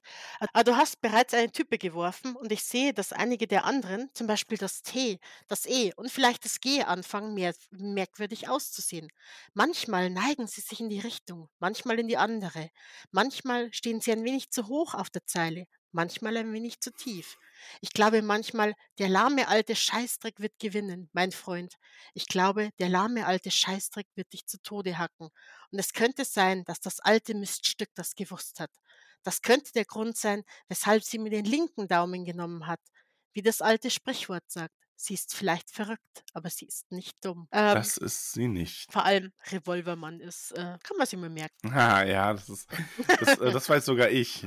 Ah, das weißt sogar du. Ja. Ja, Er ist doch der, der, wie heißt er? Roland? Ja. Ja, aus Dark Tower. genau. Auf jeden Fall passiert es dann aber eben, also jetzt sind ja immer noch an diesem Nachmittag quasi, wo sie den Rasen mäht, dass tatsächlich etwas Aufregendes passiert und zwar, dass die Polizei vorfährt. Ja. Und er kämpft wirklich. Also das finde ich ist auch, da siehst du auch, wie sehr sie ihn unter der Knute hat. Das sagt er dann auch selber so ein bisschen. Er kämpft quasi jetzt drei Seiten damit, während dieser Polizist aus seinem Auto steigt, der vorgefahren ist, kämpft er damit zu schreien oder nicht zu schreien. Weil er soll ja eigentlich brav sein und nicht schreien. Aber er weiß natürlich auch, wenn ich jetzt schreie und wenn der, der könnte das, es könnte jetzt dann vorbei sein. Und eigentlich wünscht es sich ja, dass es vorbei ist. Ja, also egal wie es ausgeht, er wünscht sich ja so oder so, ne? Also entweder sie bringt ihn dann um oder nicht, aber will er das nicht sogar? Wäre das dann wirklich so schlimm? Er hat wirklich also einen inneren Monolog, also diese, diese Stimme der Panik, die ihm die ganze Zeit bittet, nein, du darfst nicht schreien, du darfst niemals schreien. Und die andere Seite, die halt dann so, so, Paul, bei Jesus Christus, bist du schon tot? Jetzt habe ich auch Paul gesagt. ähm, schrei, du feiges Stück Scheiße, schrei dir die Lunge aus dem Hals. Und schließlich öffnet sich sein Mund und er hatte ja keine Ahnung, ob er überhaupt irgendwas schreien könnte. Und er schreit dann aber ganz laut: Afrika, Afrika, Afrika. Helfen Sie mir, helfen Sie mir, Afrika. Und jetzt stell dir bitte mal diesen Polizisten vor, der auf dieses Grundstück fährt und da sitzt jemand am Fenster, Afrika! Und du denkst mir so, hä? Ja, Aber es macht natürlich Sinn für Paul. ja, es ist halt so dieses, es ist halt quasi, es ist ja die Rettung quasi Afrika. Also es ist ja das Symbol, er will ja nach Afrika. Er ist ja der Vogel, der nach Afrika zurück. Freiheit! Afrika Ja. ist die Freiheit. Und der Polizist wird auch auf ihn aufmerksam. Und Paul nimmt dann einen ähm, Keramikaschenbecher, Mhm. der früher vielleicht Kippen enthalten hat, aber jetzt nur noch äh, Büroklammern und Tippex. Und er schlägt damit oder er wirft ihn durch sein Fenster, er schlägt damit die Scheibe ein und schreit dann auch raus: Hier, helfen Sie mir, hüten Sie sich vor der Frau, sie ist verrückt. Und der Polizist steht da draußen und der nimmt so ein der nimmt ein Foto raus und schaut sich das an, schaut Paul an und sagt, ruft dann auch noch so, so, Scheiße, sie sind es. Und das könnte jetzt ja dann wirklich schon die Rettung sein, ne? Ja, schön, oder? Ende gut, alles gut. Ja. Paul wird gerettet von einem Polizisten. Endlich, weil was will Annie denn auch gegen äh, einen Polizisten jetzt ausrichten? Der ist ja schließlich das Gesetz. Äh, Richtig, da macht man ja nichts, ne? Willst du es vorlesen oder soll ich? Pauls Aufmerksamkeit hatte sich so sehr auf den Polizisten konzentriert, dass er Annie erst sah, als es zu spät war. Als er sie sah, erfüllte ihn ein wahrhaft übernatürliches Entsetzen. Annie war zu einer Göttin geworden. Ein Ding, das halb Frau und halb Lawnboy war. Ein unheimlicher weiblicher Zentaur. Ihre Baseballmütze war heruntergefallen. Ihr Gesicht war zu einer verzerrten Fratze erstarrt. In einer Hand hielt sie ein Kreuz aus Holz. Es hatte das Grab von Bossi geschmückt. Paul erinnerte sich nicht, ob Bossi Nummer eins oder Nummer zwei, die aufgehört hatte zu muhen. Jetzt kommt aber noch recht viel anderes, ne? jetzt, jetzt kommt, das ist mir jetzt zu viel zum Vorlesen. Ähm, ja, es geht halt jetzt darum, dass die, dass die eine Kuh ähm, war, ist halt gestorben und sie hat sie dann in ein, hat ein Grab für sie geschaufelt und sie mit dem, mit dem Auto dann quasi an das Auto gekettet, also mit einer Kette, die, die es um die Kuh gebunden hat, dahin geschleift und dann halt ins Grab geworfen, zugeschaufelt und hat eben dieses große Holzkreuz da angebracht für ihre Kuh und auch noch ähm, einen Vers aus der Bibel vorgelesen. Und ähm, jetzt kommt sie mit diesem Kreuz auf diesen Polizisten zu und Paul kreischt halt noch, hinter ihnen, passen Sie auf. Aber Annie stößt dem Polizisten das Kreuz in den Rücken. Ich hätte es auch noch weitergelesen, aber gut. Kürzen. Wir das. entschuldige, du kamst, du, du hast gesagt, das ist zu viel. Und ich denke mir so, Nee, ja, okay, ich dachte nur, weißt du, wenn das dann hier sich so über drei Seiten zieht, dann wird es irgendwann zu viel. Weshalb ich die eine Stelle vielleicht so ein bisschen äh, äh, Ja, war noch okay, unsicher. okay, mach-. Mach ruhig weiter. Wobei ruhig eigentlich ganz die nächsten Seiten, ne? Ich denke, es wird zu viel zum Lesen. Weißt du, was ich meine? Nimm dir, pick dir doch mal ein paar schöne Sätze raus, was Annie jetzt mit diesem Polizisten macht. Ok, sagte der Polizist dieses Mal, sank auf die Knie und umklammerte den Bauch. Als er sich vorn überbeugte, konnte Paul den Riss in der braunen Uniform sehen, wo sich der Pfahl beim ersten Mal hineingebohrt hatte. Annie zog das Kreuz wieder heraus. Die scharfe Spitze war abgebrochen. Zurück blieb ein gezackter, gesplitterter Stumpf und stieß es zwischen die Schulterblätter. Sie sah aus wie eine Frau, die einen Vampir töten möchte. Die ersten Die beiden ersten Hiebe waren vielleicht nicht tief genug eingedrungen, um großen Schaden anzurichten. Aber dieses Mal bohrte sich der Pfahl des Kreuzes mindestens neun Zentimeter in den Rücken des knienden Polizisten und nagelten ihn flach auf den Boden. So, schrie Annie und wand Bossys Grabschmuck aus seinem Rücken. Wie gefällt dir das, du alter Schmutzfink? Annie, aufhören! brüllte Paul. Ja. Sie sah zu ihm auf. Einen Moment funkelten ihre dunklen Augen wie Münzen. Das Haar hing wirr und zerzaust um ihr Gesicht. Die Mundwinkel hatten sie zu dem die Mundwinkel hatte sie zu dem fröhlichen Grinsen einer Irren hochgezogen, die wenigstens für den Augenblick alle Hemmungen abgestreift hat. Dann sah sie wieder auf den Polizisten hinab. Da! schrie sie und trieb das Kreuz wieder in seinen Rücken und in die Gesäßback und in den Oberschenkel eines Beins und zwischen die Beine. Sie stieß den Pfahl ein halbes Dutzend Mal in ihn, und jedes Mal rief sie Da, da, da. Dann splitterte der Pflock des Kreuzes. Da, sagte sie fast im Plauderton und ging in die Richtung zurück, aus der sie herbeigerannt war. Kurz bevor sie aus Pauls Seebereich verschwand, warf sie das blutige Kreuz weg, als würde sie sich gar nicht mehr dafür interessieren. Ich muss Ja, gestehen, ich habe öfter das da gelesen, als es da steht, weil ich es irgendwie als stimmig es fand. da steht. Als es da steht. Ich, ich wollte es einfach, äh, ich wollte veranschaulichen, wie oft das, das wahrscheinlich gefallen ist. Nennt es künstlerische Freiheit. Ja, und Paul schaut sich das Ganze an und denkt sich so, okay, ich fahre jetzt in die Küche, hol mir ein Messer, nicht um Annie zu töten, sondern um sich selber umzubringen, weil er keine Lust mehr darauf hat, jetzt hier wieder bestraft zu werden von ihr, weil er hat es satt, bei ihren Wutanfällen jedes Mal Teile von sich zu verlieren. Doch dann sah er etwas, was ihn erstarren ließ. Der Polizist, der Polizist lebte noch. Ja, und tatsächlich, also so übel sie ihn auch zugerichtet hat, der windet sich dann auch am Boden, der schaut aus, ähm, aber natürlich auch Polizist, selbst wenn halb tot mit einer Waffe, ist natürlich noch eine Bedrohung. Und der fängt dann da an, über den, über den Boden zu, äh, sich zu schleppen. Und plötzlich wird aber in dem Ganzen der Lärm des Rasenmähertraktors lauter. Und Paul ruft zwar aufpassen, aufpassen. Und er holt, der Polizist holt auch seine Pistole raus und Paul schreit ihn an, er soll sie erschießen, er soll sie erschießen. Aber der Polizist lässt seine Waffe fallen. Also das ist auch noch ein ganz junger Typ tatsächlich. Ne? Das sieht ja Hm. Paul schon, der ist vielleicht 22, 23. Ja, er wird ja Und dann als Junge bezeichnet, ne? ja, und er will dann nach seiner Waffe greifen, aber Annie ist inzwischen auf dem Rasenmähertraktor da und fährt ihm über die Hand und den Unterarm. Ja, das ist richtig unangenehm. Vor allem Annie fährt dann halt als nächstes über seinen Kopf mit dem Rasenmäher. Ja. Und ja, ich möchte das, ich möchte das fast gar nicht vorlesen, weil das schon echt eklig ist. Also für, für, für ne, unsere, ja, Aber auf jeden Fall, weiter. ähm, es gibt, also ich sag mal, es sind nicht nur Stücke der braunen Khaki-Uniform, die da aus dem Rasenmäher rausspritzen hinten. Und Paul schließt die Augen und übergibt sich. Völlig verständlich. Ja, der Polizist ist also erledigt. Und dann haben wir eine ganz, ja, eine ganz verrückte Annie-Szene wieder. Also verrückt im Sinne dessen. Die ist dann, sie kommt rein zu Paul, sieht ihn nur an, sagt, ja, um sie kümmere ich mich später. Und fängt dann an, diesen ganzen Saustall mit einer, jetzt nicht Seelenruhe, aber doch mit so einer ganz komischen Gelassenheit aufzuräumen. Ja, sie muss ja sauber machen.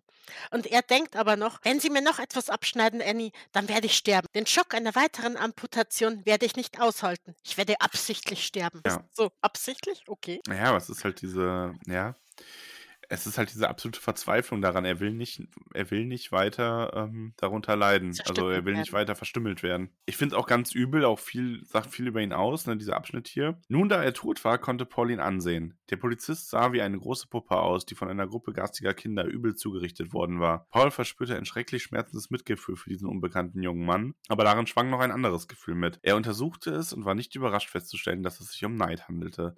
Der Polizist konnte nie mehr zu seiner Frau und seinen Kindern heimkehren, wenn er welche hatte, aber andererseits war er Annie Wilkes entkommen. Das ist schon sehr düster, ne? Ja, das ist schon ziemlich düster, ja. So, oh ja, er hat's geschafft, ne? Also dieser Gedankengang ist schon Mama Paul. Ja, und Annie beginnt aber aufzuräumen, ne? Ähm, sie singt dabei auch hier She be driving six white horses when she comes.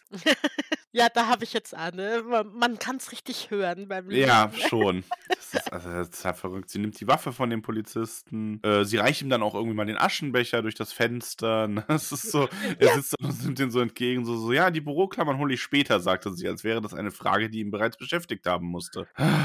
Ja, sie räumt halt auf und das ist halt ihr Wahn, ihr wurde ja von ihrer Mutter äh, beigebracht und eingetrichtert, dass immer alles in Ordnung zu sein hat. Ne? Mhm, mhm. Wobei das ja in ihren depressiven Phasen völlig ausfällt. Aber hier schlägt es halt wieder an und nö, es ist jetzt, es ist dreckig und sie muss jetzt aufräumen. Punkt. Und Ja. deshalb singt sie auch dabei, so als würde sie irgendeine andere Arbeit erledigen. Ne? Und nicht, Ja, äh, und sie erklärt ihm dann natürlich, dass er den Polizisten umgebracht hat, nicht sie. Weil er hat gerufen, er hat dafür gesorgt, dass sie ihn umbringen musste. Ähm, sie hätte ihn ja sonst einfach weggeschickt und müsste jetzt auch diesen pupsigen Schlamassel nicht aufräumen. sie sah ihn an.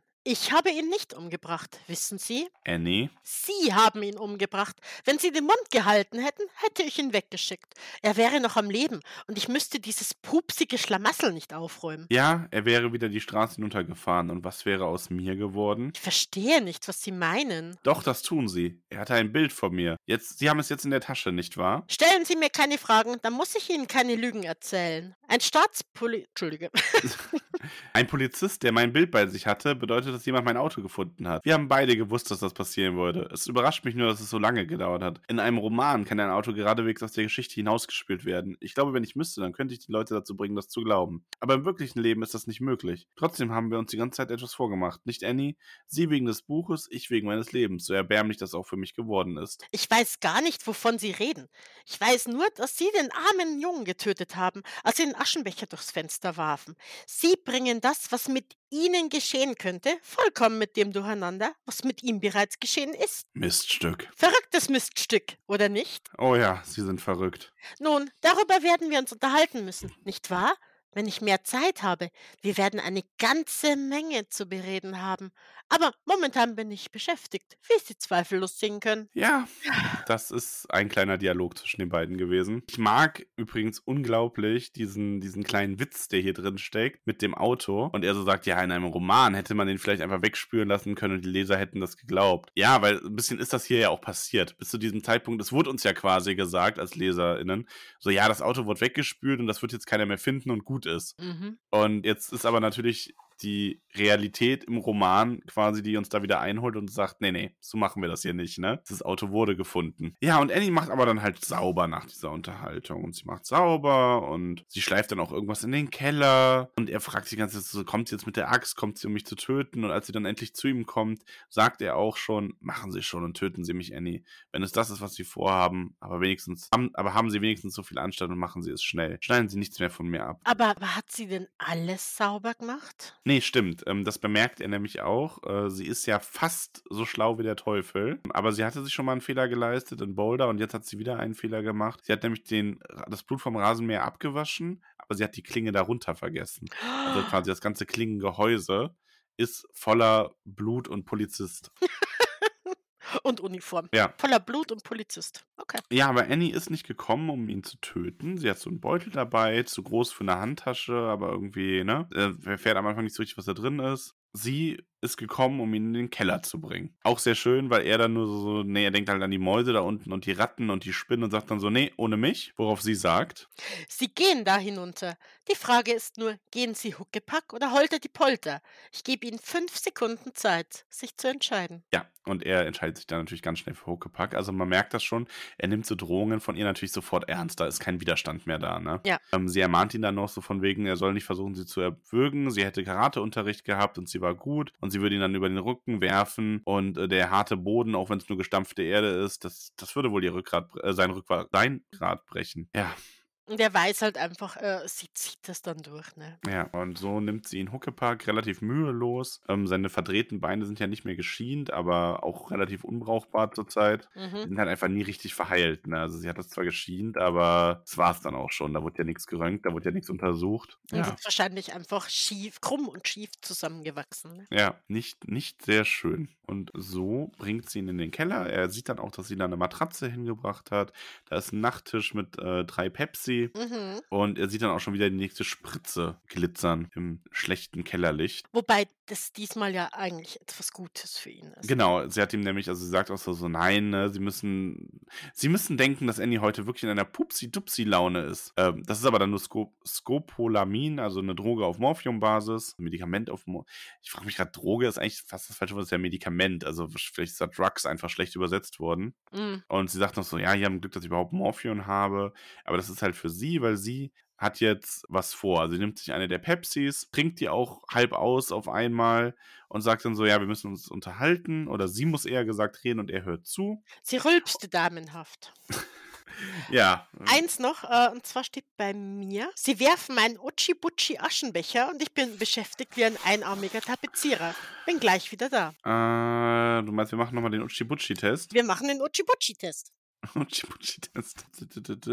Sie werfen einen bedummdusselten Aschenbecher und ich habe alle Hände voll zu tun. Ja, Ja, ich sag dir, das Utschi-Butschi ist nicht drin. Und ich habe schon gedacht, ich habe ernsthaft gedacht, dass dass also du bevor- Utschi-Butschi bist. Nee. dass ich, dass ich Utschi-Butschi bin, dass ich mir das, dass ich das einfach falsch im Kopf habe und ihre, ihre Sprache da irgendwie falsch, ne? Aber nee, du bist weder bedummdusselt noch Utschi-Butschi. Nein, ich, ich, nee, ja. Ähm, und sie erzählt ihm dann aber ihren Plan. Ihr Plan ist halt im Grunde, dass sie eine Fahrt, also sie schafft sich quasi ein Alibi, indem sie das Auto, also er zum einen muss sie natürlich, wenn es dunkel wird, also das sagt sie dann auch selber, wenn es hier dunkel, wenn es dunkel wird und es kommt niemand, dann ist alles gut. Dann kann sie versuchen, ihren Plan umzusetzen. Ähm, wenn aber jemand, bevor es dunkel wird, kommt und das Polizeiauto sieht, dann wird sie sie halt sie beide erschießen. Fertig. Ende der Geschichte. Und ihr Plan ist mehr oder weniger, ich hoffe, ich fasse den jetzt richtig zusammen, dass sie mit dem Polizeiauto und ihrem Motorrad ähm, wegfährt und das Polizeiauto wegbringt und mit dem Motorrad zurück oder Moped oder was das ist zurückfährt und ähm, dadurch dann gleichzeitig ein Alibi überlegt, dass sie halt in der Nachbarstadt zu so einer Keramikausstellung gefahren ist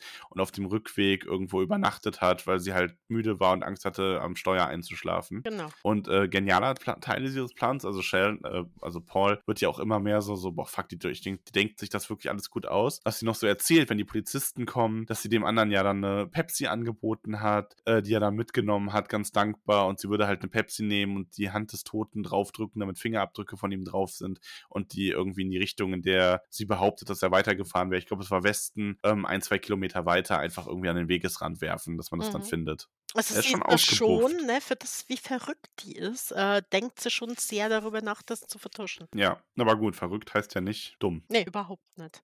Eher im Also Gegenteil. Ne? Ich glaube, wenn du so verrückt bist, dann hast du schon eine gewisse Intelligenz. Ne? Ja, wahrscheinlich. Äh, ja, sie äh, ähm, droht ihm aber auch noch mal was an zwischendrin, also bevor sie ihm diesen Plan erläutert, ne? Weil er sagt ja zu ihr, sie haben ja auch meinen beschissenen Fuß abgehackt. Und das Ja. Wort, das hört sie gar nicht gern. Ne? Er hätte vielleicht Utschi-Butschi sagen sollen oder bedummdusselt. Genau, weil sie hat ja quasi ihm so vorgehalten, äh, dass sie ihn gerettet hat, mehr oder weniger. Und er sagt dann ja, wie du sagst, sie haben ja auch meinen beschissenen Fuß abgehackt. Gebrauchen Sie nicht dieses Wort in meiner Gegenwart.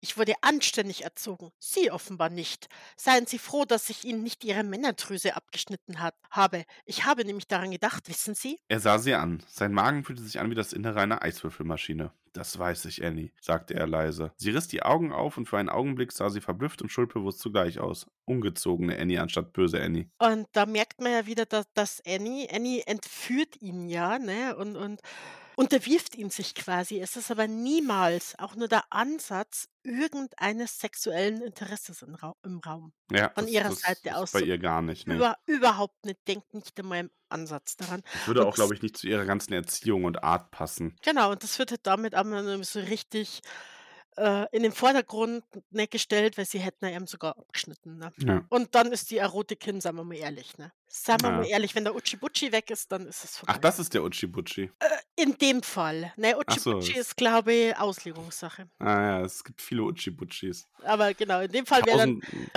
Scheherazade und tausend und ein Uchi-Butchi. ja. Hm. Schön. Gut, also Annie hat ihm seinen Plan erläutert Mhm. und fährt dann auch irgendwie. Ja, genau, es wird dunkel. Also sie haben Genau. noch eine Diskussion Ja, darüber, das, dass er ja gerne irgendein Licht noch da hätte. mhm. Aber das kann sie nicht zulassen. Ähm, das könnte man von außen sehen. Sie Und könnte ja ähm, die Fenster verdunkeln und ja, aber sie lässt ihn da im Dunkeln allein und sagt auch so, so, ja, von den Ratten brauchen sie sich keine Sorgen machen. Vielleicht erkennen die sie ja sogar als einen der Iren an. Boah. Und man ihn, die ihn dann für einen Iren halten sollten. Ne? Er hat ja gar keine roten Haare. Wobei es in dem Falle, ja, wäre es ja sogar clever gewesen, den Ratten irgendwie ein Futter in eine andere Ecke zu stellen, dass die da fressen und ihn quasi wirklich in Ruhe lassen. Ne? Ja. Weil ich jetzt auch nicht weiß, wie sehr Ratten. Ja, gut, Ratten sind schon garstige Viecher, aber ich glaube, an so einen Menschen, der da noch lebt und sich regt und so, so schnell gehen die da, glaube ich, nicht ran, oder? Kommt drauf an, wie viel Hunger die haben, glaube ich. Ja, gut, klar, Aber er hat ja Essen da. Also er könnte sie ja notfalls damit füttern. Kann er sich das ja teilen, ja. Er Mit verteilte Ratten das Essen unter den. Ratten. Ich kenne mich nur mit Mäusen aus, die mal wieder ein paar Tage bei uns leben, weil unsere Katzen zu dumm sind, aber sonst. Ja. Genau, Ah. weil bevor sie ging, brachte sie ihm noch eine Flasche Pepsi, eine Schachtel Ritzcracker, Sardinen, Käse und die Bettpfanne. Ordnung muss sein. Ja, allerdings. Und das ist ja schon zumindest ein bisschen, ne, ähm, es gab schon Zeiten, da hat sie sowas vergessen, ne? Mit was zu trinken und der Bettpfanne. Wobei es fies ist, finde ich, nur eine Flasche Pepsi und dann kriegt er Cracker und Sardinen. Was Ja, er mir das ist, das ist richtig assi, ja. Also das ist ja dann fast zu wenig. Ja. So, Himmel, Ganz eine schöner Ratten, Teil in der. Unterhaltung ist auch, sie reden ja auch darüber, ähm, die, ähm, dass dann als nächstes zwei Polizisten kommen werden und da soll er dann bloß still sein, weil wenn sie, ähm, wenn da nochmal sowas passieren wird, dann würde sie halt sofort die Pistole aus dem Beutel holen, weil die hat sie da nämlich drin und würde die beiden einfach erschießen. Dann hätte er noch mehr Leute auf dem Gewissen. Und sie glaubt halt, dass es sie schon, dass es ihn schon kümmern würde, wenn da nochmal zwei Menschen sterben würde, äh, seinetwegen. Und ähm, er würde ja dann, sie würde ja dann auch ihn direkt umbringen und sie glaubt nämlich, dass ihm an seiner Haut doch noch was liegt. Und er sagt so, ähm, nicht viel. Ich will Ihnen die Wahrheit sagen, Annie. Mit jedem Tag, der vergeht, möchte ich meine Haut mehr und mehr loswerden. Woraufhin sie aber nur lacht und sagt, oh, das habe ich schon einmal gehört. Aber wenn Sie nur sehen, wenn man Hand an Ihre pupsigen alten Beatmungsgeräte legt, das, das ist etwas ganz anderes. Ja, wenn Sie das sehen, dann fangen Sie an zu schreien und zu heulen und werden zu richtigen Belgern. Also, ja, da sieht man auch nochmal, wie deutlich, also wird es nochmal ganz deutlich gemacht, dass auch die Senioren oder die Alten oder Sterbenden, die sie da getötet hat, die äh, haben das nicht gewollt. Die haben vielleicht mal irgendwas gesagt von wegen, oh, ich hoffe, es geht bald zu Ende. Aber dann, als es soweit war, Aber man will ja dann doch eigentlich, dass es auf natürlichem Wege passiert. Und nicht dieses, man kriegt es nur bewusst mit, wie sie dann da rumhantiert. Und äh, das, das muss äh, wirklich schrecklich ja, sein. es macht es halt auch nochmal so viel grausamer, weil es halt wirklich so eine, so dieses, sie zeigt halt damit, dass es ganz konkrete Fälle waren, wo die Leute dann darum gekämpft haben, noch oder kämpfen wollten, noch leben zu dürfen. Das ist jetzt was wirklich was anderes als irgendwie ein, weiß ich nicht, also Sterbehilfe ist ja nun mal etwas, wo ich sage, das macht Sinn in bestimmten Fällen, aber das, darum geht es bei ihr halt überhaupt Und das, nicht. das läuft ja dann auch anders ab, als was Annie macht. Ne? Ja. Und sie dann noch als Belgier zu bezeichnen, sie haben geschrien und geweint wie die Belgier, ist wirklich, boah, Ja. Annie, das ist geschmacklos. Das ist wirklich geschmacklos. Und ne, also dafür ist ihr ein Platz in der Hölle sicher, ganz ehrlich. Ja, also das ist aber auf jeden Fall ihr Plan und der wird umgesetzt und, Ann, und er bleibt allein im Dunkeln zurück. Äh, es ist aber noch so, dass äh, Annie wird schon bewusst, dass, dass, ähm, dass die Luft immer dünner wird. Ne? Ja, Sie, schrei äh, sie sagt nur zu ihm, wir haben noch etwas Zeit, vielleicht eine Woche. Sie werden schneller schreiben müssen, Paul. genau, weil es geht ja darum, dass sie, äh, dass ihr bewusst ist, dass die jetzt ähm, sich von ihr werden abwimmeln lassen, aber die werden da mit einem Durchsuchungsbeschluss wiederkommen. Ich meine, sie ist ja nun mal eh jemand, der verdächtig ist wegen ihrer Vorgeschichte. Und der Polizist war ja de facto bei ihr. Also das ist schon so, sie weiß, das wird, da wird es nicht darauf hinauslaufen, dass sie, dass sie ähm, dann in Ruhe gelassen wird. Er alleine gelassen, im Dunkeln, weil es kam keine Polizei. Und so wird ihr, ähm, ja, also sie kommt ja zurück, ne? Also das ist ja, sie ist ja schon wieder da dann. Ah ne, Quatsch, das ist bevor sie, das ist bevor sie geht. Genau, also bevor sie geht, sagt sie nämlich nochmal, dass äh, sie ja unbedingt wissen will, wie das Buch ausgeht. Und er sagt dann nur so, ja, ich auch. Und sie ist ganz verblüfft darüber. Sie denkt halt, er weiß ja, wie es ausgeht. Mhm. Und er sagt aber nochmal, ja, also so richtig weiß das halt erst, wenn das Buch fertig ist, ne? Er kommt halt immer nah dran an das, was er sich so vorgestellt hat, aber er trifft es halt nie so wirklich. Und ich glaube, das ist auch was, was jeder Autor und jede Autorin irgendwie nachvollziehen kann, ne? Ja, weil manchmal hast du dann doch wieder so, so einen Gedankenblitz und ja, aber so wäre es vielleicht noch besser oder was halt auch King hat, ne, der, der irgendwo sitzt und auf einmal eine Idee hat, ne? Ja. Und so hast du halt dann auch noch mit deinen Ideen, wenn das Buch schon ähm, ja, am, am Laufen ist. Also wenn es schon, Hm. wenn du schon im Schreibprozess ist, auch wenn du kurz vor Ende bist, vielleicht kommt doch noch mal irgendwas und es ändert sich. Auch wenn du deinen groben Fahrplan natürlich hast. Ne? Es gibt ja tausend Abzweigungen, wie du dann doch nur an der Ende kommst. Ne? Allerdings. Paul ist also alleine in diesem dunklen Keller. Er denkt auch viel an den Polizisten. Also er hat ja, er sieht es ja, er, er hat ja nicht wirklich Schuld daran. Ich meine, sie hat Schuld daran. Sie hat diesen Mann umgebracht. Aber natürlich hat er da jetzt schon so diese Gedanken von wegen, ja klar, er hat halt was gesagt. Ne, er wäre einfach still geblieben, der Polizist ist wieder gegangen und dann wäre alles gut gewesen für ihn. Aber naja. Es wird, es wird übrigens noch beschrieben. Eine sehr große Ratte saß auf dem Fernsehwägelchen, das Annie ihm dagelassen hatte. Die hatte den Schwanz ordentlich um den Körper gelegt und knabberte Käse. Ja, lassen Sie ihn wenigstens in Ruhe. Die Ratte denkt sich so, boah, lecker, Käse. Boah, ne? geil. ja, und er sieht halt auch in diesem äh, Keller, sieht er ja auch den Grill, ne? Ja, Genau, den Grill, wo sie ihn gezwungen hatte, äh, schnelle Autos drauf zu verbrennen. Und das ist ja auch der Moment, wo ihm so diese Idee in ihm anfängt zu, zu reifen. quasi das Krematorium des, der schnellen Autos. Ist übrigens auch kein Buch, wo ich das Gefühl hätte, das würde mir Spaß machen, schnelle Autos. nee, das ist, glaube ich, zu. Hm. Nee. Ja, und während er darüber nachdenkt, flackert in ihm halt dieser, dieser Einfall, also ein Einfall flackert so in ihm auf. Genau, das ist nämlich, er wird dann ja wieder wach und sieht dann nämlich diese Ratte und schreit und die Ratte flieht. Er kriegt dann noch, er nimmt dann noch ein paar Novilkapseln, die äh, Spritze hat er sich ja auch schon gegeben. Er hat dann so ein bisschen so einen Monolog mit seiner Denkfabrik, die ihm so Ideen hochschießt, ne? So hier und immer begleitet mit Burn, Baby, Burn, Burn the Mother Down. Ja. Und so, ja, hä, aber ich habe doch nicht mal eine Kerze und ich finde das. Ich finde das so gut, dieser Monolog, weil die Jungs schicken ihm halt immer diese Nachrichten hoch, ne? Du musst jetzt nichts verbrennen oder hier. Und dann so, verdammt, worüber reden wir hier eigentlich, Jungs? Könnt ihr mir das kurz erklären? Die Stelle hatte er gerade und wollte darauf eingehen. So, Hä? Jungs, was los? So, Moment, Moment, was ist. Also, das ist ja quasi sein Unterbewusstsein, was ihm so diese Funken von Ideen schickt. Und er so, Moment, worüber reden wir hier jetzt eigentlich? Mhm. Und dann hat er halt diesen Einfall einmal ganz plötzlich mit allen, also rundglatt in einer äh, unheilvollen Perfektion und vollkommen überzeugend und dann weiß er, was er tun will. Was will er denn tun? Ja, dazu kommen wir ja noch.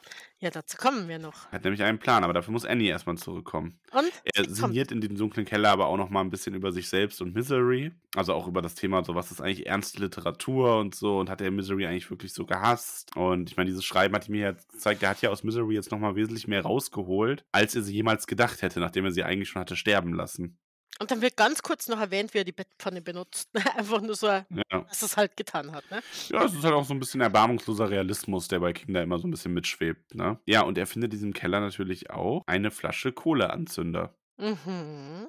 Und wir erfahren dann, als Annie zurückkehrt und auch alles soweit geklappt hat und sie ihn wieder hochbringt und ins Bett legt. Ähm, sie ist ja dann auch ziemlich erschöpft und lässt ihn dann auch allein. Und er hat nämlich diesen Grillanzünder in seiner Unterhose versteckt und legt es jetzt erstmal unter die Matratze und sucht sich dann nachts noch, oder so will sich dann nachts noch ein besseres Versteck dafür suchen.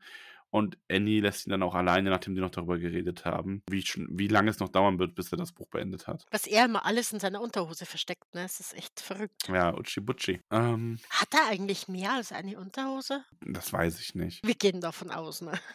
Also, was ich noch erwähnen will, als Annie ihn da so Huckepack runterträgt, beschreibt er ja auch nochmal wirklich, dass sie muss wohl echt gerade eine sehr abstoßende Person sein. Er geht davon aus, dass sie es mit der eigenen Hygiene nicht so ernst nimmt. Sie riecht sehr streng. Sie hat auch das eine Ohr, das, wo er reinblickt, ist halt voller Ohrenschmalz, ähm, der da schon so fast rausquillt, dass er sich wundert, dass sie überhaupt irgendwas hört. Also, wenn du das überlegst, wie sie mit ihrer eigenen Hygiene umgeht, was glaubst du denn dann, wie sie mit ihm umgeht? Das heißt, dass er nicht jeden, jeden Tag eine frische Buchs bekommt. Ne? Nee, nee, nee. Oh. Das ist, ein- das ist ein ungewaschenes Uchi-Butchi. Wir mögen keine ungewaschenen Uchi-Butchis. Nee. Nee. Wasch die Uchi-Butchis. er zieht sich abends wieder in den Rollstuhl und schreibt weiter. Er hat ähm, Papier, also er schreibt ja gerade nicht mehr mit der Maschine, sondern er hat ähm, Bleistifte da, Schreibmaschinenpapier und Er schreibt wirklich handschriftlich, ne? Und das ist Ja. auch handschriftlich gedruckt und äh, ja, da muss man sich dann schon ein bisschen mehr konzentrieren beim Lesen, ne? das finde ich aber schon ganz cool. Also das ist halt wirklich, wir haben jetzt diesen Schritt gemacht, dass da jetzt einfach so eine Handschrift-Schreibart, äh, sch sch wie, nennt, wie nennt man es denn, Schriftart genommen wurde. Schreibart. Und wir haben hier tatsächlich, dass wir lesen dann jetzt das Ende von Miserys Rückkehr. Also Misery ist auf diesem äh, Schiff, ne? Also nee, ich glaube, wir lesen noch nicht das oder? Ende, oder? Nee, nee ist Nee, nur nicht. Nee, nee, Entschuldige. Wir lesen noch nicht das Ende. Wir lesen nur einen weiteren Teil davon. Äh, nur eine Seite gerade. Denn, welche, worum geht's da nochmal? Dieses Mal kam der. Es ist ah, nur, es ist dann so. nur zwei Seiten. Es ist nur ein kurzer Ausschnitt. Genau, es ist quasi nur ein kurzer Ausschnitt äh, über Joffrey, der ähm, ein bisschen über die ganze Situation nachdenkt, über dieses, wo sie gerade in Afrika sind. Und es geht eigentlich nur darum, dass er mitten im Satz aufhört und den, Schreib äh, den Bleistift absetzt, weil er halt Motorengeräusche hört. Ja. Schön auch darüber. Mitten im ähm, Wort, ne? Also es kam, es kam ja. nur noch ein A und dann was vorbei. Er fühlt sich eigentlich hauptsächlich darüber äh, Zorn darüber, dass jetzt hier beim Schreiben unterbrochen wurde. Und ähm, bevor Annie schon reinkommt, ist er schon weggerollt vom Fenster. Und sie kommt auch rein, so mit, hier, verschwinden Sie vom Fenster, verschwinden Sie vom. Und dann verstummt sie, als sie sieht, dass er weggerollt ist. Und sie sagt, das ist die Polizei. Werden Sie brav sein, Paul? Und er sagt, ja. Und sie vertraut ihn dann in dem Moment sogar. Und Paul Sheldon ist an diesem Moment sogar so weit, er will halt wirklich brav sein, weil er hat einen Plan mit Annie und den will er durchziehen. Ja, das ist halt, er will jetzt gar nicht mehr, dass es anders endet. Er will jetzt seinen Plan durchziehen.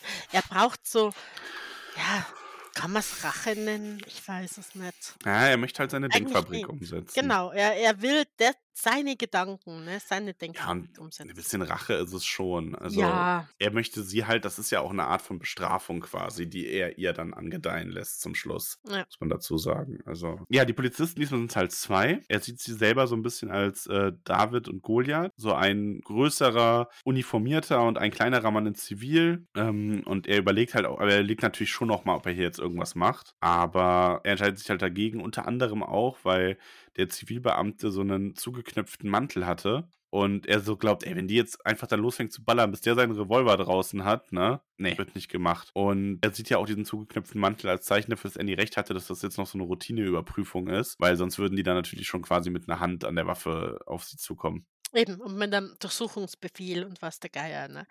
Und ähm, genau, es ist halt eine eindringende Stimme von einem Polizisten, den er halt als Goliath dann auch bezeichnet, ne? Der hat so eine richtig dröhnende Mittelwestenstimme, die von Zigaretten noch aufgeraut war. Und das ist Mhm. Goliath, weil er hört sie ja dann nur. Er denkt dann schon nochmal drüber nach, so dass es so eigentlich ein, das könnte ja, man könnte es ja als äh, edles Motiv sehen, dass er hier jetzt versucht, ihre Leben zu schonen, indem er nichts sagt, aber das entsprach nicht ganz der Wahrheit. Der Sachverhalt war schlicht und einfach, er wollte sich selbst um Andy Wilkes kümmern.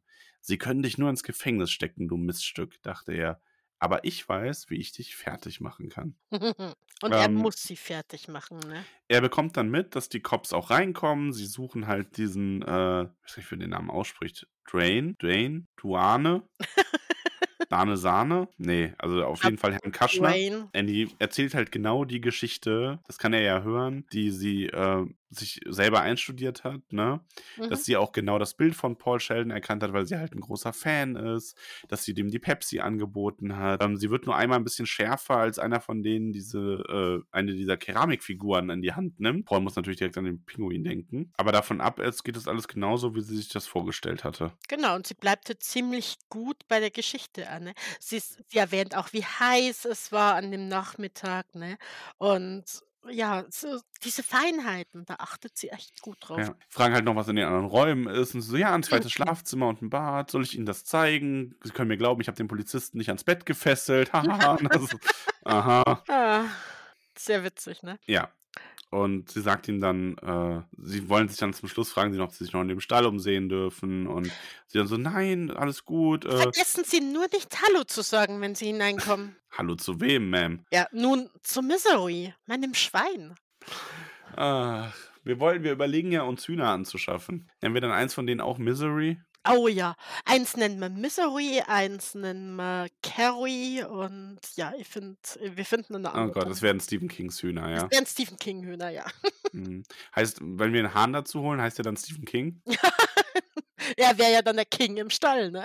Ja, genau. Ja, sehr schön. Ah, Auf jeden Fall, ähm, die Cops sind dann weg Genau. und sie, also ist dann so nächstes Kapitel, ne? Sie stand in der Tür und sah ihn unverwandt an. So unverwandt, dass sein Gesicht sich warm anzufühlen begann und er vermutete, dass er errötete. Oh. Und er ist so, so, ja, was ist denn jetzt los? Und sie fragt ihn so, ja, warum haben sie denn nicht gebrüllt? Äh, sie hat damit gerechnet, dass sie schreien würden. Und er so, ja, hat er nicht, ne? Und warum nicht? Und ja, er will halt das Buch in Frieden fertig schreiben. Und er möchte es für sie fertig schreiben. Mhm. Und sie ist so, ja, dann machen sie sich sofort an die Arbeit. Und er bittet sie dann aber darum, dass sie ab jetzt nicht mehr weiterliest. Oder ist das da an der Stelle schon? Mm, Nee, oder? Ich glaube, das. Nee, stimmt. Also, das ist noch gar nicht. Das kommt dann Genau. auf, bei den letzten Seiten, bei den letzten Kapiteln bittet er sie ja dann irgendwann darum, dass sie nicht mehr weiterlesen soll, bitte. Ja, und die nächsten Tage geht das Leben dann weiter, ne? Er schreibt und schreibt und schreibt. Und er hat auch gerade wieder dieses Loch im Papier, also ist gerade schon so ein hypnotischer Zustand der Versunkenheit. Und er schafft es zu schreiben und zu schreiben, als die beiden wieder Besuch bekommen. Ja, Besuch ist immer toll. Annie freut sich Mhm. immer, wenn sie Besuch bekommt. Besuch von der Presse nämlich.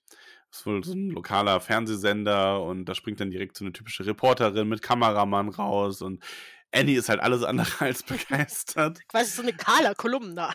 ja, mit Schrotflinte oder mit Gewehr, ich weiß gar nicht genau, was sie hat, ähm, Warnschüsse in die Luft abgebend und das sorgt dann auch dafür, dass die beiden verschwinden. Also die Reporterin springt sofort rein, der Kameramann, auf den muss sie dann erst zielen, bevor sie sich denkt, ja, mein Leben ist mir vielleicht doch wichtiger als äh, hier die Drachenlady und vor die Mhm. Kamera zu kriegen. Und das Oh. Witzige, in, in den USA darfst du das ja so machen, ne? Bei Äh, uns, bei uns wäre ja die Hölle los, wenn du das machen würdest. Ne? Ich weiß gar nicht, ob das das unter Stand Your Ground Gesetz wirklich fällt, aber ich glaube fast ja. Die sind ja auf ihrem Grundstück und sie fordert sie aufzugehen und sie gehen nicht, ne? Also Genau. das ist schon. Und sie schießt ja nicht auf die beiden, aber Nee, sie schießt in die Luft dürftest ja bei erstmal. uns schon gar keine Waffe haben. Ne? Also wir hätten Ja, keine Waffe. Äh, Von uns hat keiner Waffenschein. Wir haben ja auch fernab davon, den zu machen, weil warum auch? Und selbst wenn du den hast, darfst du ja da nicht auf dein Grundstück umeinander laufen damit. Ne? Ja. Aber äh, das ist halt das, ja, wildes Land, wo sie Äh, lebt. Und da ist Ja. es halt das Vorrecht, du, da, äh, da ist eine Alte mit einer Schrotflinte oder einer Knarre, wir, wir fahren jetzt wieder. Und die Presse weiß ja, mit wem sie es zu tun hat. Das ist ja die Drachenlady. Und da fährt man natürlich. Ne? Ja, und wir haben dann wieder so einen Moment, ne, sie ist ja dann bei Paul und redet darüber und was sie wollen. Also Annie fragt ihn halt so, wissen sie, was sie wollen? Und Paul ist so, ja, selbstverständlich. Und er hat ja auch schon mit der Presse zu tun gehabt. Die wollen, dass da irgendwie Mist gebaut wird, während die Kamera läuft. Und sie ist dann so, so, hier, das wollen sie, sagte sie und hob eine zur Kralle gekrümmten Hand an die Stirn. Sie kratzte plötzlich und unerwartet. Vier rote Striemen wurden auf ihrer Stirn sichtbar. Blut rann ihr in die Augenbrauen, die Wangen hinab und neben der Nase herunter. Und das, sie schlug sich mit der linken Hand so heftig auf die linke Wange, dass ein Abdruck blieb. Und das, die rechte Wange, noch fester, so fest, dass die Fingernagelabdrücke zu bluten anfingen. Also, sie zeigt da wieder einen Blick in die Wahnsinnskiste, sage ich mal. Oh, die Wahnsinnskiste ist sehr schön. Ja, Warum die wird kommt die denn aufgemacht. jetzt erst? Weiß ich nicht, das kam mir gerade spontan. Die Wahnsinnskiste wurde aufgemacht. Ja, dann kamen weitere Polizisten. Lokale Tölpel, wie Ja, man sie nennt. Aber man merkt, es, es wurden es eng. aufgemacht und, und die Luft wird echt immer dünner. Ja, Und wird eng. Paul sagt ja, ihr Haus wird allmählich zum Bahnhof. Ja. Ja, Und sie nur so, wie ja. lange noch? Wie lange brauchen sie noch zum Schreiben? Weil Ja, weil sie halt, sagt halt schon, das nächste Mal, wenn die kommen, werden sie mit einem Durchsuchungsbefehl kommen. richtig. Ja, Und dennoch kommt sie irgendwann um Viertel nach zwölf in sein Zimmer. Sie sollten schon seit einer Stunde im Bett sein, Paul. Also sie versucht jetzt schon noch, äh, die Regeln, die sie ja aufgestellt hat, äh, zu Mhm. beachten. Aber ja, er muss fertig schreiben und auch er weiß, die Luft wird verdammt eng für seinen Plan. Außerdem st- steht ja Joffrey gerade auch ähm, den, der, Bienenkö der bösen Bienenkönigin gegenüber, mit der er auf Leben und Tod und Miserys Leben kämpfen musste. Ja, das kommt erschwerend hinzu. Äh, seine Hand schmerzt übrigens und ist geschwollen und pocht. Also das zeigt ja auch einiges. Ich meine, ich habe das nur, wenn ich wieder Postkarten für Hobbits schreiben muss. Ja, das man ist es aber Mhm. auch nicht mehr gewohnt, ne? So in der Schule musstest du ja Hey, sehr viel schlimm. handschreiblich machen. Ja. Handschreiblich, Han Handsch handschreiblich, handschriftlich. Und äh, ja, jetzt hat, äh, musst du mal so ein paar Karten schreiben. Also ich sage jetzt mal, es geht ja nach drei, vier Karten, ist schon das erste Mal Ausschütteln angesagt, wo man Ja. sich denkt, wie hat man das in der Schule gemacht, ne? Also Da hast du ja ganze Aufsätze geschrieben. Vier, fünf Seiten in der Schularbeit handschriftlich. ja, ich habe immer, ich habe so viel geschrieben. Mein Lehrer hat mir immer verflucht in Ja, du Deutsch. bist aber auch Captain Schachtelsatz, ne? Ja, ich bin's äh, absolut schlimm. Also Er, bei dir hat's ja auch ein gehasst. Punkt 18 Komma. Er hatte es gehasst. Er hat so gehasst. Und die Kommas waren immer richtig. Und er musste mir immer eine gute Note geben. Und hat aber immer gesagt, boah, diese Schachtel. Wobei aber, also du, sch Aber du schreibst gut, ne? Und du machst das ja auch bei Social Media, wenn du schreibst, so, aber ich finde an manchen Stellen, also ich, äh, manchmal, du gibst ja manchmal Sachen zum Korrekturlesen und ich entwirre schon manchen Schachtelsatz und mache da zwei Sätze draus. deshalb Nicht gebe ich immer, aber ab und immer. zu. Hallo, mein lieber Chef, wenn Sie das jetzt hören, ähm, ja, ich lasse Korrektur lesen. Das machen alle gute Schriftsteller. Er ist quasi mein Lektor, ja. So. Gruß Ah, an Chefende. Mhm. mhm. In den nächsten Tagen kommen dann wieder immer mal wieder Besucher, also halt irgendwelche Gaffer, ne, so Autos voller Teenager, die dann irgendwie was von Drachenlady rausbrüllen, fragen, wo sie ihn begraben hat. Was von Äh, Drachenlady? Sie schreien, verpiss dich, Drachenlady. Also ja, irgendwas mit Drachenlady. Ja. ja. Auf jeden Fall sichert sie dann auch ihre Einfahrt mit so äh, Kettenglied, also mit so einem Stacheldraht, Kettengliedzaun quasi. Einfach nur, um die Belgier abzuhalten. Also nicht die Polizei, ne? Einfach nur die Belgier. Und sie geht dann nochmal zu Paul und sieht so, ja, ihre Hand ist geschwollen. Und Frage, was steht jetzt bei dir? Als was bezeichnet sie sich selber? Ich bin nicht gerne eine Uchi-Buchi-Plage, Paul, aber. Ich bin nicht gerne eine bedummdusselte Plage, Paul. Okay. Das Uchi-Buchi ist weg. Es ist eigentlich Skandal des ganzen Tolkien-Universums jetzt. Ja, allerdings. Wir haben entdeckt, dass das Uchi-Buchi gestrichen wurde. Ja, aber er sagt ihr halt so, ja, morgen wahrscheinlich. Wir sollten an Und- den Verlag schreiben, was das soll. Ja, ähm, also, Was wir Ja. ein bisschen außer Acht gelassen haben, ist, er hat ja eine Harnleiterentzündung. Fällt mir gerade ziehend heiß wieder ein und ja, äh, die wird schon versorgt. Er kriegt da Keflex und er kriegt sogar Eis. ja, Er kriegt Eis, um sein Uchi-Buchi zu kühlen. Seine Uchi-Buchi-Hand. Und die haben halt auch den Punkt, er lässt ihn dann halt schon nicht weiterlesen. Also die letzten Kapitel kennt sie quasi noch nicht. Und er schreibt auch die letzten Kapitel wieder auf der Royal und trägt die E, T und N nach. Ja. Weil es halt mit seiner Hand anders nicht geht. Wir werden zurechtkommen, Ducky Daddles und ich. Ich hasse ihn, aber ich habe das Gefühl, dass er mich auch hasst. Und das gleicht es wieder aus. Von wem sprechen wir? Ja, Ducky Daddles, so hat er die Royal genannt. Richtig. Das ist eine, eine Trickfilmfigur. Also ich kenne ihn nicht. Ich hätte natürlich im Vorfeld googeln können, habe ich aber nicht gemacht. Ist vielleicht aber auch einfach nur eine In-Universe-Trickfilmfigur. Mm, Das, Wobei Kim benutzt ja schon oft. Es klingt so ein bisschen wie Daffy Duck. Ducky Daddle? Nee, wie heißt das? Ducky Daddles, also D-A-D-D-L-E-S. Ducky Daddles. Nee, Ducky Daddles gibt's wirklich. Äh, echt? Oh. Was ist Ducky Daddles? Das ist so eine Ente. Siehst du, da war mit Daffy Duck doch ganz gut dabei. Ja gut, also dass Ducky eine Ente sein kann, das ist jetzt auch kein... also, du bist jetzt nicht der größte Sherlock der Welt gewesen damit. Davon ab, ja. Eine Stelle, die ich mir markiert habe, ist mir irgendwie entglitten. Und dann kam Annie Wilkes kreischend und mit ausgestreckten Händen den Flur entlang gelaufen, um ihren Vater den Todesstoß zu versetzen. Aber aus ihren Schreien wurden unheimliche Summlaute und ihr Körper verformte sich unter dem Strickpullover und dem Rock, weil Annie sich in eine Biene verwandelte. Paul mal wieder geträumt, ne? Ja. Und äh, sagen wir mal ehrlich, Annie wäre eine Hummel, aber keine Biene. Ah, Aber das wird natürlich nicht passen. Mhm. Aber, aber ja, Anmerkung, äh, sie wäre auf jeden Fall eine dicke, fette Hummel. ja, auf jeden Fall bringt sie ihn dann aber auch am Finaltag quasi nochmal ein besonderes Essen. Sie richtet ihm nämlich wirklich so ein richtiges Kaviar-Aufgebot her. Ja, stimmt. Toast, äh, Toastecken, zerhacktes Ha- Ei, Zitronenspalten und ein Berg von Kaviar. Mhm. Hast du schon mal Kaviar gegessen? Äh, ja, das ist aber ewig her. Das waren aber, das war glaube ich irgendwie so ein Billo-Supermarkt, Kaviar. Das war mit so Silvester bei, bei Bekannten. Es da ja noch nie- Cracker ich mit Frischkäse. Ich fand es jetzt nicht sonderlich berauschend. Ich habe noch nie bewusst Kaviar gegessen, zumindest erinnere ich mich nicht daran. Es war einfach nur mega salzig. Es ist wohl so eine salzige Glibbermasse irgendwie. Also er, er beschreibt es ja auch lustigerweise so, dass er selber jemand ist, der Kaviar so, er isst den, wenn er ihm den angeboten wird und der schmeckt ihm dann auch, aber dann vergisst er den irgendwie wieder, bis ihm das nächste Mal wieder jemand anbietet. Ja. So meistens auf irgendeinem Business-Class-Flug oder so. Ich denke, dass Ähm. das gute Kaviar nicht ganz so salzige, matschige Pampe ist, aber es war Wahrscheinlich. Mich würde es schon mal interessieren, ja. Also Naja, ganz, auf jeden Fall kriegt er hier ehrlich, aber wenn einen. wir jetzt sagen, ja, wir gehen schön essen, würde man jetzt an den Kaviar bestellen. Also Nee, wenn ich das halt auch Geld nicht keine wüsste, wie- Rolle spielt, ne, sondern äh, Ja. da hätte ich schon andere Sachen.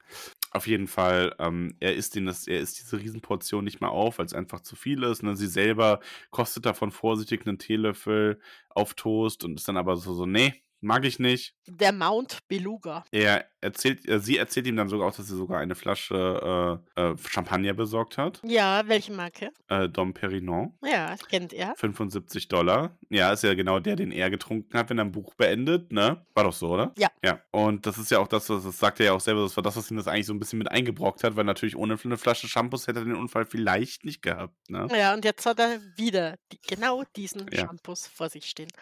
Und er hat dann eine große Bitte noch an sie, eine letzte, weil sie hat ja all ihre Sachen und in seinem Koffer war eine Packung Zigaretten und er würde gerne eine rauchen, wenn er fertig ist. Ja. Und dann sagt sie halt so, ah, das ist aber krebserregend. Als, als ob das jetzt ein Problem für ihn wäre. ne? Ich meine, das ist ja auch Ist was, was er ihr dann auch vorhält. So glaubt sie, dass das wirklich noch ne, etwas ist, worüber er sich jetzt gerade den Kopf zerbrechen sollte. Hm. Mhm. Er sagt dann so, ja komm, jetzt seien Sie keine Spielverderberin. Er war ja auch keine, ne? Und sie ist dann so, ja gut, vor dem Champagner eine Zigarette. Er sagt so, ja, bringen Sie mir einfach die morgen Mittag oder gegen Mittag ist es ja morgens, Mhm. legen Sie auf den Fenstersims ähm, und wenn er fertig ist, dann trägt er die Buchstaben nach und dann raucht er sie und dann drückt er sie aus und dann ruft er sie. Wo ich mir aber schon fragt, war er Raucher, weil dieser Rauchentzug nie Thema des Buches. Also das wurde nicht einmal erwähnt bis, bis Ja. nachher, ne? Also entweder er war so ein Genussraucher Ja. und oder ist es einfach in diesem ganzen Chaos, ist das vielleicht wirklich einfach untergegangen. Weil's Weil du ja dann einfach eine andere Problem Sucht war, hast, ne? die so viel stärker ist. Also ich kann es nicht beurteilen. Ich habe ja nie geraucht. Ich meine, ich weiß, wie als du mit dem Rauchen aufgehört hast. Du hast den Entzug quasi mit mir durchgestanden, ja? Ich habe auch leiden müssen Ja, oh ja, das, das, deshalb sage ich das ja. Das ist schon mal voller Ernst, ne? Das war jetzt nicht irgendwie spöttisch oder so, Aber wir, wir waren tapfer. Wir waren beide tapfer. durchgestanden, ne? Ja. Wie lange ist denn das jetzt eigentlich? Du rauchst jetzt auch schon, Mm, Zweieinhalb Jahre. ja, wir- Ja. werden drei Jahre im Werden jetzt, September. na, ne? ja, genau, jetzt werden es dann zweieinhalb Jahre. Krass. Ja, kannst du mal sehen. Bereust du auch nicht, ne? Ne? Das man soll jetzt auch nicht mehr leisten, ne? Im Kosten, ey, leck mir Arsch. Hast du mit dem Rauchen aufgehört, hast quasi unsere Inflation, hat die Inflation in unserem Haushalt aufgefangen, mehr oder weniger. Ja, irgendwie schon. Also ist wirklich so, ne? Ja, aber sie sagt halt nochmal so, sie ist da nicht glücklich drüber. Sie wird es zwar so machen, aber sie ist nicht glücklich darüber, weil nur unartige Bienchen rauchen. Ja, siehst du, ich bin kein unartiges Bienchen mehr. Und dann kriegen wir die letzten Seiten von Miserys Rückkehr zu lesen. Ja. Es ist gar nicht so viel. Es ist Joffrey, der eigentliche Held der Geschichte, wie er irgendwann gesagt hat, die darauf warten auf dem Schiff, ob Misery jetzt, Misery jetzt erwacht. Und da grübelt er halt darüber nach, dass die Götter nicht wahnsinnig sind und dass es wahnsinnig wäre. Und er denkt halt auch daran, dass wenn Misery jetzt nicht aufwacht, dann wären die Götter wahnsinnig und dann würde er in einer Welt mit wahnsinnigen Göttern leben und das will er nicht, dann würde er sich von diesem Schiff stürzen. Sind wir wieder Aber- den wahnsinnigen Göttern? Mhm. Er wird dann gerufen und Misery erwacht tatsächlich und sie erinnert sich, wer sie war. Sie streckt sich, sagt, Ian, Joffrey, sind wir auf See? Warum bin ich so hungrig? Und dann lachend und weinend äh, umarmt sie dann Ian dann. Jetzt muss ich mich aber nochmal fragen, du weißt ja wahrscheinlich auch nicht. War Ian jetzt der, mit dem sie ursprünglich zusammen war am Ende? Oder war das Joffrey und jetzt hat sie sich doch für Ian entschieden? Oder wie ist das jetzt? ich müsste raten. Deshalb lasse. Ich Aber ich glaube, Joffrey war doch eigentlich der Edelmann, der eigentlich mit ihr zusammen war dann am Wie Ende, ich, als sie wie ich schon gestanden habe, ist das, was das, ich überspringe das immer so ein bisschen. Ich war immer so, äh, ich mag gar nicht wissen, was da ist. Ich will wissen, was mit Paul ist und mit Annie. Und ähm, ja, ich habe das, glaube ich, immer zu sehr vernachlässigt. Auf jeden Fall die letzten Worte in Miserys Rückkehr sind: Joffrey schloss die Tür und ging hinauf aufs Achterdeck. Anstatt sich über die Reling zu stürzen, wie er es vorgehabt hatte, zündete er sich eine Pfeife an, rauchte langsam den Tabak und sah zu, wie die Sonne hinter dieser fernen, am Horizont verschwindenden Wolke unterging. Der Wolke, die die Küste von Afrika war. Afrika. Dann zog Paul Sheldon, weil er nicht anders konnte, die letzte Seite aus der Schreibmaschine und kritzelte mit Bleistift das geliebteste und verhastete, verhasteteste Wort im, Verhassteste im Wort im Vokabular eines Schriftstellers. Ende. Misery Ja. ist beendet. Er nimmt dann seine geschwollene Hand, um diese Buchstaben nachzutragen, um auch ein bisschen diese Steifheit zu vertreiben darin, um seinen Plan, weil er muss ja seinen Plan dann irgendwie auch zu Ende bringen. Und er hat zu seiner Zigarette ein Streichholz, äh, Streichholzbriefchen mit einem einzigen Streichholz bekommen. Mhm. Weil mehr wollte sie ihm nicht geben. Mhm. Aber der- ein der Streichholz würde ihm auch noch- reichen. Der Keramikaschenbecher wird noch schön beschrieben. Ne? Souvenir aus Hanni Hannibal, Missouri, die Heimat von Amerikas Geschichtenerzähler. Mhm, Geschichtenerzähler. Ja, und dann beginnt sein großer Plan. Also er hat nämlich, er hatte diesen Stapel Papier mit Flüssiganzünder getränkt und ruft sie zu sich und sie ist so, oh, sind sie wirklich fertig? Und sie holt den Champagner, ne, und freut sich. Puh, großartig. Herrje, ich kann es kaum glauben. Nach der ganzen Zeit.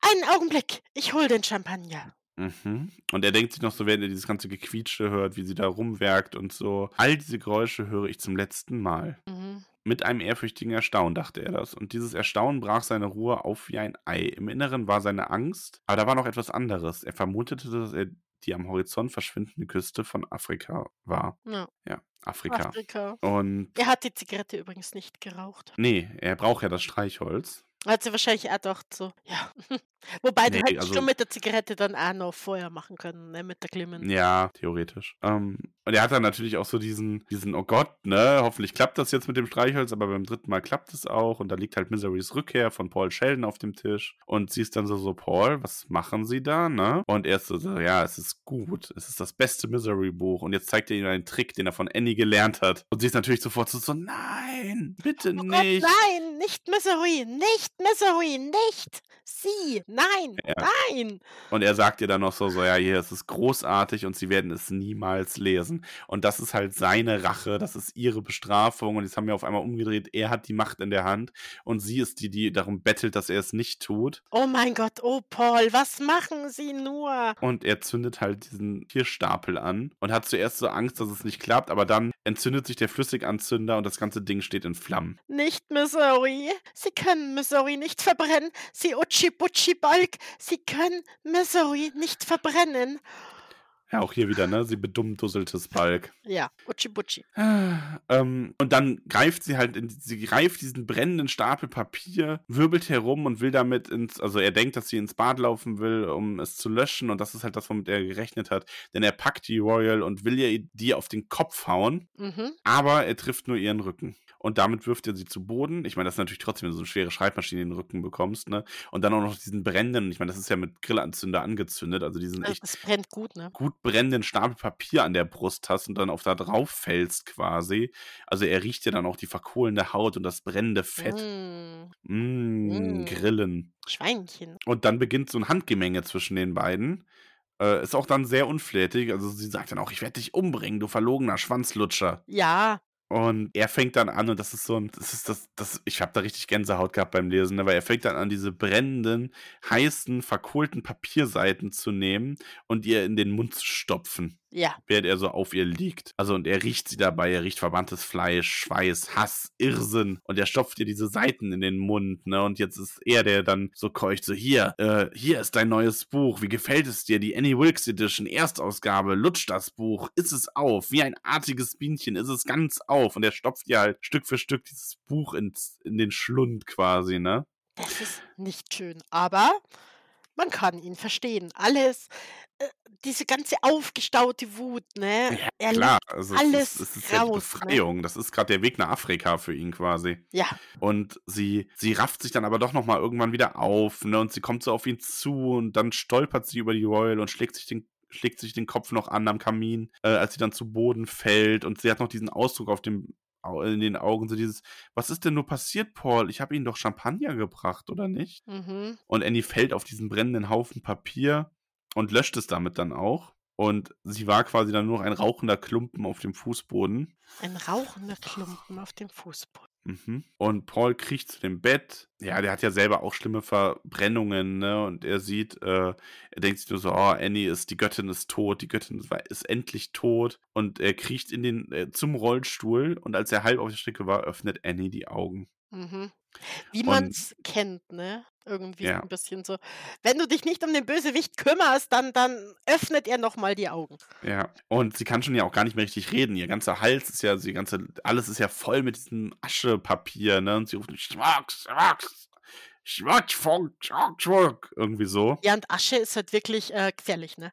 Ja, klar. Das, das macht Ähm, was. und er kriecht halt weiter von ihr weg einfach und äh, er entkommt ihr aber tatsächlich. Also sie will ihn ja noch packen. Lustig auch, dass sie ihn einmal nicht so richtig zu greifen bekommt, weil sie ihr, ihre Finger rutschen quasi über, ihren, über seinen Stumpf, ne? Mhm. Also da hätte sie ihn vielleicht noch zu packen bekommen, wenn er noch einen Fuß gehabt hätte. Aber da war kein Fuß mehr. Fuß ist weg. Und äh, er schafft es hinter ihr dann auch die, hinter, also die Tür quasi zu schließen. Ja, und die Riegel zu schließen, was sehr schön auch beschrieben ist, weil es ist ja alles für ihn eine unglaubliche Anstrengung, Ja, ne? natürlich, das ist. Ähm, so, er schlug die Tür zu. Der Riegel, den sie angebracht hatte, wirkte auf ihn, als befände er sich auf halbem Weg an einer steilen, hohen Klippe. Aber er streckte dennoch die Hand danach aus, schob ihn vor und brach dann vor der Tür zu einem zitternden Häuflein zusammen. Und es ist so wild, er liegt da halt und dann heißt es nur, dann tasteten sich Annies dicke, blutverschmierte Finger unter der Tür durch und zogen vergeblich an seinem Hemd. Ja. Also die ist wirklich bis zum Schluss noch grausig hinter ihm her, ne? Ja, natürlich, aber das, das war mir klar, dass sie eine Kämpferin ist, ne? Die gibt Ja. nicht schnell auf, die kämpft bis zum bitteren Ja. Ende, ne? Und wenn sie, wenn sie dabei drauf geht, aber sie versucht noch alles, was sie kann, ne? Ja, und er rettet sich halt, also er kriecht dann von ihr weg, von dieser verschlossenen Tür weg ins Badezimmer. Zum Glück sind da noch die Medikamente.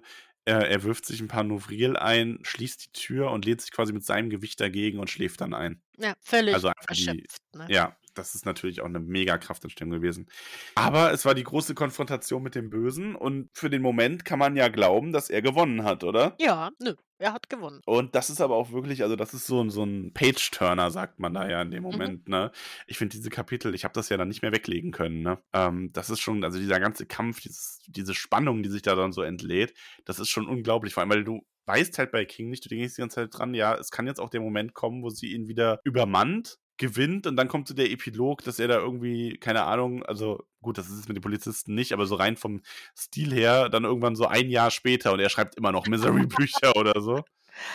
Ja, es wäre King durchaus zuzutrauen, weil, wie ich letztens schon sagte, der schenkt sein Leid nichts, ne? Nee, das hat ähm, der namenlose Historiker hat uns ja eine Sprachnachricht geschickt. Der liest ja auch sehr, sehr gerne King. Ja. Und der hat das auch schon beschrieben, der hat so eine äh, brutale Rücksichtslosigkeit irgendwie. Ja. Das ist ja das, was du meinst. Der schenkt seinen Figuren einfach gar nichts. Mhm.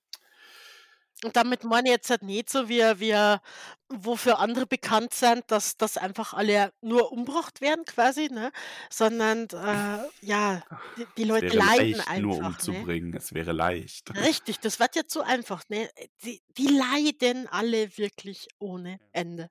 Und das ja nicht nur in diesem Buch, sondern in Nee, anderen. Ne? das ist schon nochmal was ganz anderes. Ja, und er wacht dann irgendwann auf und er hat halt die ganze Zeit diese Fantasie, sie lebt noch. Sie muss noch leben. Ähm, Ja, er ist Schriftsteller, er die kennt Göttin es. nicht töten. Und er kennt das. Wenn du jemanden nicht tot gesehen hast, dann lebt er vielleicht noch. Ja.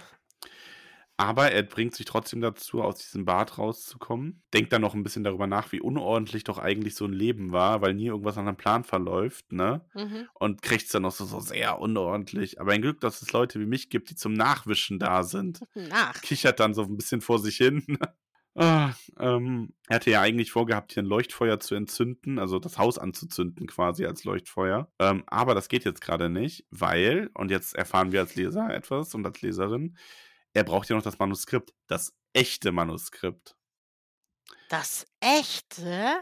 Ja, denn verbrannt hat er nur ein, äh, eine Illusion. Nein. Er hat Wirklich? quasi das Titelblatt ähm, und unbeschriebene Seiten und Sachen, die er nochmal abgetippt oder verworfen hatte. Mhm. Also das echte Manuskript war unter seinem Bett versteckt und da befand es sich immer noch. Und das wird er halt brauchen. Solange kann er das hier nicht ab anzünden, das Ganze. Und so kriecht er sich durch die, kriecht er durch die Wohnung und er beschreibt es selber als eine Höhle voller Schatten, weil er sieht halt Annie dann in dem Moment überall, ne? Die Dielen knarzen, dann ist sie hinter ihm. Ähm, das im Wohnzimmer, hinter der Couch sieht er sie dann und so weiter und so weiter. Aber inmitten all dem hört er dann auf einmal wieder das Geräusch eines näher kommenden Motors. Und er sieht Annie in ihrer, äh, aus weißen Schemen in ihrer Schwesterntracht, ne? Die Göttin, ne? Und das passt ja, dass sie dann so eben diese Schwesterntracht trägt. Mhm. Ist das hier schon, wo er sie auch schon so sieht? Das war ziemlich am Anfang gleich, ja. Ah ja, okay. Alles klar. Ja, er sieht sie ja dann hinterher nochmal so. Ja, weil Ähm, dann kommt erst das Polstersofa, wo sie dahinter ist und weg. ah ja, genau. Ja, aber auf jeden Fall, es kommen die Polizisten und es sind diese beiden Erzich äh, Polizisten, David und Goliath, die er schon mal gesehen hatte. Mhm. Und er sieht halt auch noch den Pinguin, ne, der auf diesem Block sitzt, wo drunter steht, jetzt ist meine Geschichte erzählt. Und er denkt sich so, ja, Gott sei Dank, ne? Und er nimmt halt diesen Pinguin und äh, ist auch wieder schön, ne? Die Brandblasen brechen auf, Ah, Eiter ja. quillt raus und er wirft ihn durch das Wohnzimmerfenster, ähm, wie, so, wie zuvor den Aschenbecher und der brüllt halt, hier, ich bin hier drin, ich bin hier drin. Und da dachte man aber kurz, ja, so ein großer, schwerer Aschenbecher, ja, aber dass man Pinguin durch ein Fenster schleudern kann, Ich weiß halt nicht, was das für Fenster Scheiben sind, ne? Also, weiß nicht, wie die Amis das bauen. Äh, Ja, Pappkarton und so, also ganz dünne Schicht Glas, ne? Ja.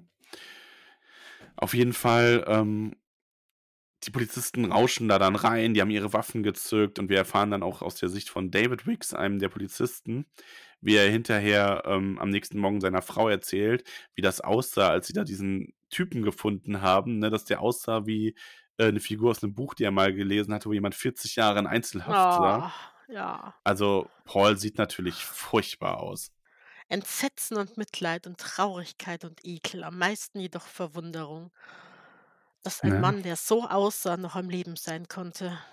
Ja, und er nannte ihn, er erzählt uns, dass er ihn immer David nannte, so, der weiß gar nicht warum. Ja. Ja. Und der war wirklich fertig, ne, der arme Polizist. Ja, du merkst es ja auch in dem Gespräch mit dem Polizisten, ne, also McKnight, so heißt der ähm, Goliath quasi. Äh, Paul ist halt spindeldürr, grau, kauert da und sagt nur so, oh Göttin, Sie müssen sich in Acht nehmen, Schlafzimmer, gefangen gehalten, Schlafzimmer, Privatschriftsteller, dort ist sie. Und sie machen dann die Schlafzimmertür auf. Ähm, vor allem einer, äh, ne, also hier der, ähm, der Wix erinnert sich dann auch an ihn, so, oder hier, das ist doch der, der gesucht wurde, der Schriftsteller. Mhm. Ähm, und ja, hier, sie müssen ganz vorsichtig sein. Sie hat mir den Fuß abgehackt und die sind wirklich so, sie beide auch völlig entsetzt, ne? logischerweise, weil Ja, ich meine, es ist ja, ich glaube, das hast du auch nur einmal in der Polizistenkarriere. Mhm. Und ähm, die machen dann diese Tür auf, ganz vorsichtig natürlich. Dort hat sie Und mich gehalten. Hausschriftsteller, Schlafzimmer, dort ist sie. Mhm. Und Rick sagt dann, "Ja, es ist Blut und Sterben und verkohltes Papier da drin, aber in dem Zimmer ist kein Mensch. Verdammt. Und Paul Sheldon fängt an zu schreien und er schrie immer noch, als er das Bewusstsein verlor. Mhm. Dann haben wir den ganz, ganz kurzen vierten Teil namens Göttin. Ja, Göttin. Und da ist der Untertext. Eine große, dunkle Fremde wird sie besuchen, sagte die Zigeunerin zu Misery. Und Misery stellte erschrocken zwei Dinge gleichzeitig fest. Dies war keine Zigeunerin und sie beide waren nicht mehr alleine in dem Zelt. Sie, sie roch Gwendoline Chastains Parfüm in dem Augenblick, als sich die Hand der Verrückten um ihre Kehle schloss. Eigentlich, bemerkte die Zigeunerin, die gar keine war, ist sie bereits da. Misery versuchte zu schreien, aber konnte nicht einmal mehr atmen. Das ist ein Auszug aus Miserys Kind. Mhm. Und dann gibt es einen Auszug aus Miserys Rückkehr. Sieht immer noch so aus, Boss Ian, sagte Hesekiah. Egal wie du sie ansiehst, sie scheint auch immer dich anzusehen. Weiß nicht, ob wahr ist, aber die Burkas, sie sagen auch, wenn du gehst, wenn du gehst hinter sie, die Göttin scheint dich anzusehen. Aber sie ist doch nur ein Stück Fels, gab Ian zurück. Ja, Boss Ian, stimmte Hesekiah zu. Das ist, was gibt ihr ihre Macht. Und dann haben wir wieder einen Zeitsprung. Weil man ein Stück Fels nicht töten kann. Und das ist die Macht, ne? Mhm. Wie auch er Annie nicht töten konnte, Mhm. denkt er. Hm? Steht da. Oder habe ich es jetzt Was? falsch vorgelesen? Äh, nee, bei mir steht es nicht. Diese Laute, trotz der Benommenheit. Jetzt muss ich nachwischen, sagte sie. Und hieß es das große Nachwischen. Steht nicht da? Doch, das steht da. Ah. Aber diese Laute stehen nicht bei dir? Diese, doch, diese Laute, also diese Ja, ich Laute. auch. vielleicht doch falsch Ach vorgelesen. so, ach, du hast. Ja, nee, ich ich war habe diese Laute dumm. vorgelesen. Ja, du warst. Ah, okay. Ich dachte jetzt, du meintest das mit dem Felsen und war gerade so, hä, das steht da doch gar nicht, war Nee, an der Seite nee. davor wieder. äh, Ich war war auf der nächsten verwirrt. Seite. Ja, d- d- Ja, ja. sei dir zu verzeihen. Auf jeden Fall ähm, Wir haben ja das große Nachwischen, ja. Neun Monate sind vergangen. In neun Monaten bekommt man ein Kind. Also in dem Fall nicht, aber ja. Seitdem verbringt Paul Sheldon seine Zeit entweder im Doctors Hospital in Queens oder in seinem neuen, neuen Apartment an der Eastside von Manhattan. Wir erfahren, dass seine Beine nochmal gebrochen wurden, also halt richtig, ne? Mhm. Und er würde auch für den Rest seines Lebens hinken, aber er würde wieder gehen und mit der Zeit würde er auch ohne Schmerzen wieder gehen können. Und das Hinken wäre ja auch stärker, wenn er seinen eigenen Fuß noch hätte und nicht diese maßgeschneiderte Prothese. Ja. Also hat sie ihm ja eigentlich noch einen Gefallen getan mit dem Hobbeln, ne? ja, natürlich. Also es war super von ihr. Mhm. Ja, und ähm, er kommt dann in sein Apartment und hält zwei frische Exemplare, die ersten quasi von Miserys Rückkehr in den Händen. Ja. Natürlich, dieses Buch, ich meine, stell dir mal vor, sowas passiert in unser, also in echt, ne? Und ein Schriftsteller wird da gefangen gehalten über ein halbes Jahr und schreibt dann dieses Buch zu Ende. Also ein Schriftsteller, der eh schon bekannt ist, ne? Das Mhm. Buch wird sich ja verkaufen wie warme Semmeln. Natürlich. Also, deswegen, der Verlag hat das unglaublich schnell mit einer riesen Auflage produziert. Mhm. Ähm, und das Buch, die Geschichte ist halt auch wirklich noch gut dazu. Und ähm, sein Agent ist es ja quasi, oder die vom Verlag, fragt ihn ja auch noch, ob er eine Geschichte, ob er mal seine, also seine Erlebnisse quasi in Andy Ricks Haus schreiben kann. Und er glaubt, dass sie dafür eine, für dafür eine Auktion, also mit 10 Millionen Start quasi, um das zu drucken, äh, äh, starten könnten. Was 10 Millionen Startgebot. viel Geld ist, ne? Ja, also unfassbar viel. Aber es wäre ja natürlich auch ein unglaubliches Ding. Aber das will er halt auch nicht. Also er muss darüber nachdenken, aber das will er nicht, weil er würde ja dann da zwangsläufig wieder einen Roman draus machen. Und ein Roman nicht mal irgendwie mit Absicht, um sich selbst besser darstellen zu lassen, wobei er sich so denkt, das würde er wahrscheinlich am Ende auf jeden Fall. Oder Annie schlechter dastehen zu lassen, denn das war unmöglich. Ja. Sondern einfach nur, um so eine literarische Rundheit zu erzeugen. Wie heißt es? Das Schreiben mochte Selbstbefriedigung sein, aber Gott bewahre, dass es zu einem Akt der Selbstver Selbstverfleischung wurde. Ja, und so mit diesen Gedanken geht er halt in sein Apartment zurück. Sind die Beine schmerzen unfassbar. Und ja, er ist von Novril weg, aber Ja, dafür ist er jetzt auf Alkohol wieder. Das mhm, hat es quasi ersetzt. auch nicht gut, sagen wir mal ehrlich, Ne. ne? Und wir erfahren ja auch bis zu dieser Stelle immer noch nicht so richtig, was ist denn jetzt aus Annie geworden, Ja, ne? wo ist sie denn, die Wo Göttin? ist sie denn? Ja, da ist sie nämlich, weil als er nach Ja, Hause wo kommt als er nach Hause Hause? kommt, sieht er, dass die Vorhänge zugezogen sind in seinem Apartment. Es ist dunkel. Und dann hinter dem Sofa erhob sich Annie wie ein weißes Gespenst. Sie hatte ihre Schwesterntracht an und eine Haube auf. Sie hatte die Axt in der Hand und sie schrie: Zeit zum Nachwischen, Paul, Zeit zum Nachwischen. Paul, nicht Paul. Paul, Paul, flüsterte sie noch hinterher. Paul, Paul. nicht Paul. Ich bin etwas verrückt geworden, seitdem ich so viel Asche nachwischen, essen musste. Dumm dusselter Paul. Utschi Butschi Paul. Ja, und sie springt auf ihn zu und die Axthieb saust auf sie nieder, auf ihn nieder und er schlägt auf dem Teppich auf und stellt fest, dass sie ihn fast in der Mitte in zwei gehauen hatte. Und sie schreit, nachwischen, nachwischen. Und er will ihr das Buch hinhalten und sagt, Annie, jetzt können sie es lesen, jetzt. Aber das bringt ja schon nicht mehr richtig aus und er denkt nur noch Göttin und stirbt. Ja. Das, äh, ja. Also, das könnte fast das Ende sein. Ist es aber nicht. Es wäre aber auch ein gutes Ende. Es wären, wobei da wäre dann wirklich so ein bisschen dieses, ich meine, und da hält King sich ja schon sehr dran, gerade jetzt in dem Buch, wo es ja nichts Übernatürliches gibt an sich. Ähm, das wäre natürlich extrem unrealistisch, dass sie da noch weggekommen wäre. So, Ja, ne? richtig. Das ist halt so. äh, Es soll ja fair bleiben, ja? Und es Ja, bleibt genau. auch fair. Und wir erfahren auch, ähm, denn das ist, also es ist dann auch so, ne, hier dieses Pauli kannst du. Und ja, er konnte. Das Szenario des Schriftstellers war, dass Ellie noch lebte, wenngleich er wusste, dass es nur so tun als war. Denn er war tatsächlich mit Charlie essen, äh, Mittagessen gewesen. Das Gespräch war auch dasselbe. Aber als er dann in sein Apartment kam, wusste er, dass die Putzfrau die Vorhänge zurückgezogen hatte. Und Annie war halt dann doch keine Göttin gewesen, sondern nur eine verrückte Frau, die Paul gequält hatte. Aber es war, ähm, es war ihr dann zwar gelungen, das meiste Papier aus Hals und Mund zu bekommen und sie war hinausgeklettert ähm, und war in den Stall gegangen, wo man sie dann auch gefunden hatte. Und dort war sie zusammengekauert äh, oder war sie zusammengebrochen, äh, tot an den Folgen des Schädelbruchs, den sie sich geholt hatte, als sie über die Royal gestolpert war. Womit er sie ja dann doch schlussendlich mit der Royal umgebracht hatte. Der Royal, mit die er so sehr hasste. Und sie hatte aber diesmal nicht nach der Axt gegriffen, sondern die hatte, sie hatte die Hand auf ihrer Kettensäge gehabt. Oder Motorsäge. Was sie damit wohl alles anstellen hätte können. Ne? Ey, ja.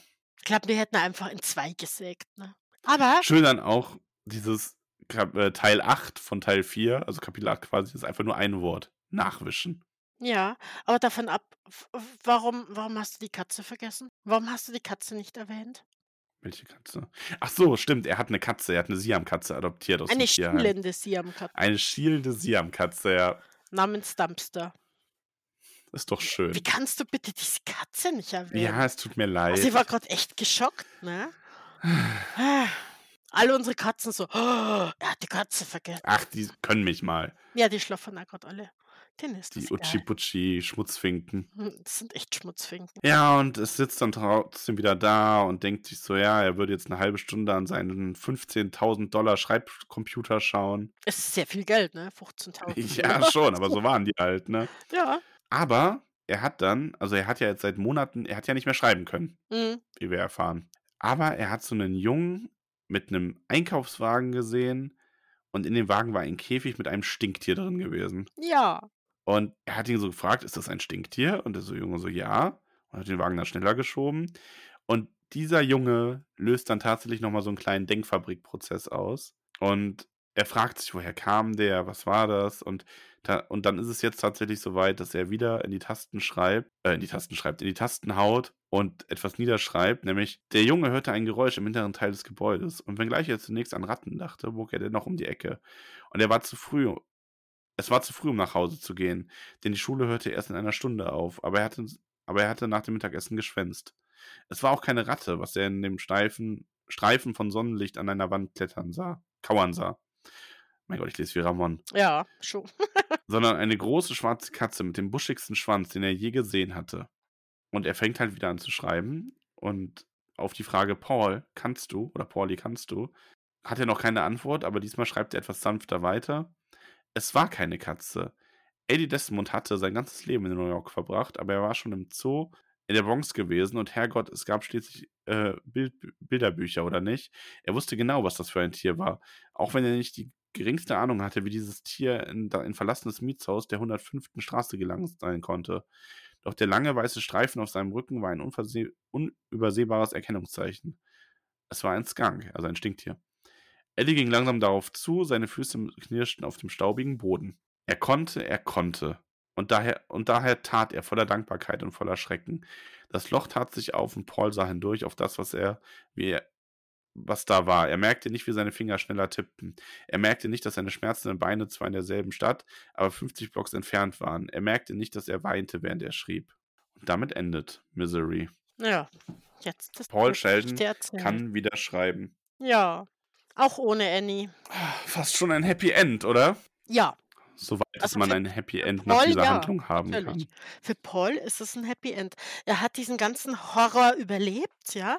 Er hat mit Miserys Rückkehr wahrscheinlich jede Menge Kohle gemacht. Also er ist Ja. äh, ja das Einzige, was äh, natürlich ein bisschen ungünstig ist, es fehlen gewisse Körperteile und er ist alkoholabhängig. Ja, also der hat da natürlich ein Riesentrauma von. Also das ist jetzt Ja, das ein Happy End ist ja eigentlich so, also er steht jetzt nicht besser da als vor diesem Buch, mehr oder weniger. Aber es ist, äh, zumindest hat er das Schreiben wieder entdecken können oder er hat wieder angefangen können zu schreiben und er hat das Ganze halt überlebt. Ne? Also ich meine, das ist ja nun mal dann doch. Wollen wir, bevor wir zu unserem eigenen Fazit kommen und vielleicht noch ein, zwei Worte zum Film verlieren, nochmal schauen, was äh, das Internet uns geschrieben hat? Ja. Wir wurden nämlich gefragt, und die Frage kam mehrmals, gibt es ein gutes Buch zum Einsteigen in das King-Universe? Puh, es kommt jetzt drauf an. Also, da ist jetzt die Frage, will man will man den richtigen, äh, Horror im im Sinne von Übernatürlichen oder will man, ähm, na, etwas etwas gediegener mit den ähm, mit den, äh, sterblichen Bösewichten eigentlich? Was, äh was etwa ein etwas neueres Werk wäre tatsächlich die Bill Hodges Trilogie, die mir da in den Sinn kommt die, ähm die echt gut ist und die beides so ein bisschen verbindet. Weil es beginnt ja eher als als Krimi. Sagt man Krimi noch? Ja. Schon. Und, ähm, wird dann aber auch ein bisschen übernatürlich. Das ist aber halt gleich so so 'n dreireihiges Buch, ne? Das ist natürlich dann schon wieder ein bisschen schlecht, ne, als Einstieg. Aber das wird mir auf jeden Fall Aber du kriegst jetzt du wirst jetzt bestimmt geflamed, weil du Triologie gesagt hast. Anstatt Gott. Trilogie. Ja, bitte macht. Und sonst, ähm wenn man wenn man richtig auf Horror steht, Friedhof der Kuscheltiere, gibt es euch. Ja. Aber das ist richtig puh. Und Ich meine guckt nicht den neuen Film. Nein, guckt den niemals. Ich habe den ich habe den nicht gesehen. Ich habe, äh, nur so ein bisschen ich weiß, wie es verläuft und ich habe vom namenlosen Historiker dem hat es gar nicht gefallen. Und ich dachte mir, Mensch, wenn es ihm nicht gefällt, dann gefällt es mir erst recht nicht. Ja. Und deshalb habe ich den nicht geguckt. Muss aber sagen, beim King Universe ist es ja auch so, es ist ja ganz cool, dass es da oft diese Querverweise gibt, wie jetzt hier mit dem Overlook Hotel in Misery. Aber es ist ja jetzt nicht so, dass man da eine Reihenfolge haben muss. Also ich würde eher schauen, es ist wirklich, wie du sagst, ein bisschen, worauf hat man Lust? Will man ein längeres Buch oder ein kürzeres? Äh, will man richtigen Horror? Will man vielleicht sogar eher was, was so ins Fantastische geht? Ich glaube, das ist echt sehr individuell, womit man da anfängt.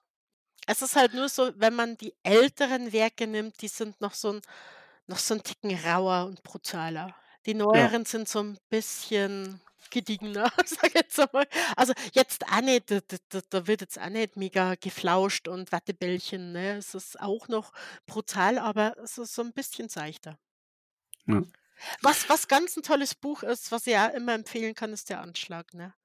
Der Anschlag ist richtig zauberhaft und da kommt sehr gut rüber, was was ich einfach denke, äh, was King ausmacht, ne? Dieses er zieht dich wirklich durch dieses Loch im Papier und du fällst in dieses Buch hinein. Du dir werden diese Charaktere vertraut und du genießt einfach nur, ne? Du könntest ewig weiterlesen. Das Loch im Papier. Ähm, Parasols Trolls hat geschrieben: „Konnte das nie lesen, aber genieße eure Besprechung sehr. Danke dafür.“ Bitte, Ja, das gerne. freut mich. Es haben 'n paar Leute geschrieben, ähm, dass sie das Buch nicht lesen, weil sie da zu s zart beseitet sind oder auch einfach das nicht so ihr Stil ist, aber sie gerne die Besprechung dann dazu hören. Ist auch 'ne gute Möglichkeit, ne? Doch, auf jeden Fall. Ja, auf jeden Fall. Äh, dann die liebe Hanna Gutkind hat uns natürlich gefragt, ob sich die Sicht von uns auf das Buch verändert hat durch die Besprechung oder auf beide Bücher. Ich denke mal, sie meint, äh, auch Carrie. Meine Sicht ja. Also, ich wurde so 'n bisschen quasi gerügt dafür, dass ich ja „Misery“ nicht gelesen habe, sondern eher nur sie gelesen habe, was mir so bewusst wurde. Und Max im Gegensatz zu mir diese Feinheiten aus „Misery“ noch so rausgeholt hat, ne? Und so diese Verbindungen. Und ja, dadurch habe ich jetzt noch mal so 'n bisschen 'ne andere Sicht gekriegt. Ja, bei mir ist es ja eh generell so, äh, dass, ähm ich habe mich vorher gar nicht also, mit Carrie ja gar nicht und sie habe ich ja nun mal irgendwann gelesen. Und, ähm, ich habe heute schon gesagt, ich finde es schon ganz toll, dass ich durch Tolkien 'n bisschen intensiver mich mit King auch beschäftige, weil ich den als Typen eigentlich ziemlich großartig finde und das ja auch 'n bisschen also Als Typen. Ja, der ist cool. Also, der ist einfach 'n sympathischer Mensch, so viel Ja. von also, zumindest was ich von ihm mitbekommen habe. Ist ja auch nicht selbstverständlich bei 'nem Autoren. Ähm Mit seiner Tabitha, ne? Die haben ja auch 'ne wundervolle Ehe. Ja, Gruß an der Stelle noch mal an Tabitha Bolger. Ähm, ja, also, für mich ist es ja natürlich hat sich der Blick verändert, weil ich da jetzt ganz anders drauf geschaut habe und aber das macht mich sehr zufrieden damit. Die liebe Elanor hat uns geschrieben Oh. ich kann ich kann nicht singen, aber „Annie, are you okay? You okay? You okay, Annie?“ Also, natürlich, äh, kleine Michael Jackson-Anspielung. Annie ist absolut nicht okay. Sie ist vieles, aber sie ist nicht okay.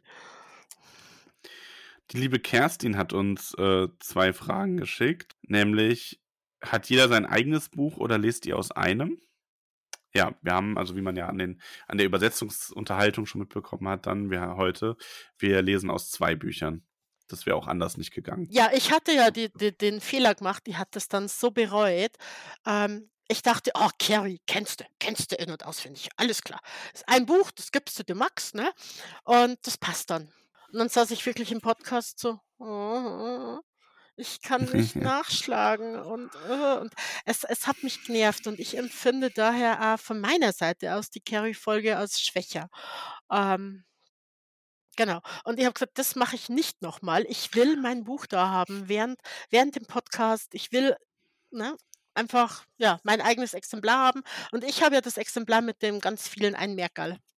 Mhm, da hat nämlich ich habe ja das Bild auch bei Insta gepostet und da hat Kerstin nämlich das war die 2. Frage, gefragt: „Warum gelbe und warum rosa Zettel im Buch?“ Es ist einfach die Farben sind tatsächlich willkürlich. Ich habe damit angefangen, ähm, be bestimmte, äh, Themen wollte ich so nach Farben sortieren und bin dann irgendwie selber drauf äh, drausgekommen und habe dann einfach nur, weil's schöner ausschaut, bunte Zettel genommen. Also, die Farbe Ja. spielt tatsächlich keine Rolle. Die liebe Lisa hat gefragt: „War und Potter?“ Ja, tut uns leid, Oh passt grad nein. nur uns. Aber wie ich schon gesagt habe, ähm, die wir machen die King-Folgen ja immer dann, wenn die Folgen stattdessen ausfallen würden.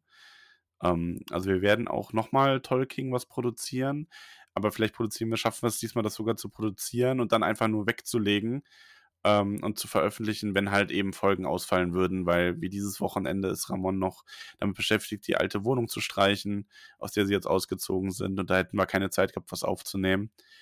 Also ähm, gräme dich nicht, dass es jetzt Tolkien gab. Es gäbe, hätte ansonsten gar nichts gegeben. Genau. Und Potter kommt wieder, ja? Potter kommt zurück.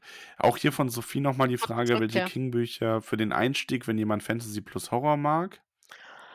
Ja, auch wirklich Friedhof der Kuscheltiere ist da echt gut, oder?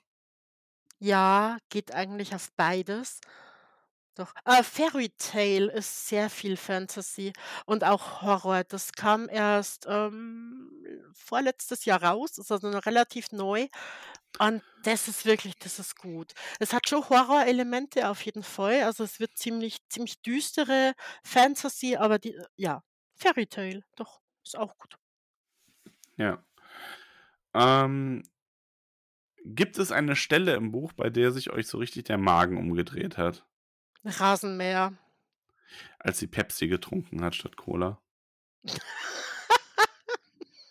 Als die Kirsche in der Soße ersoffen ist. Nee, der Rasenmäher. Ja, schon der Rasenmäher. Fahr mal mit dem Rasenmäher über einen Kopf. Also, puh. Äh, ja. Nee, Ja. mach's nicht, aber nee. äh, Ups. Nee, es ist schon, ähm, ja, ja, ja. Rasenmäher gehört auf jeden Fall zu den Top. Ich überlege gerade, ob es noch so was gab.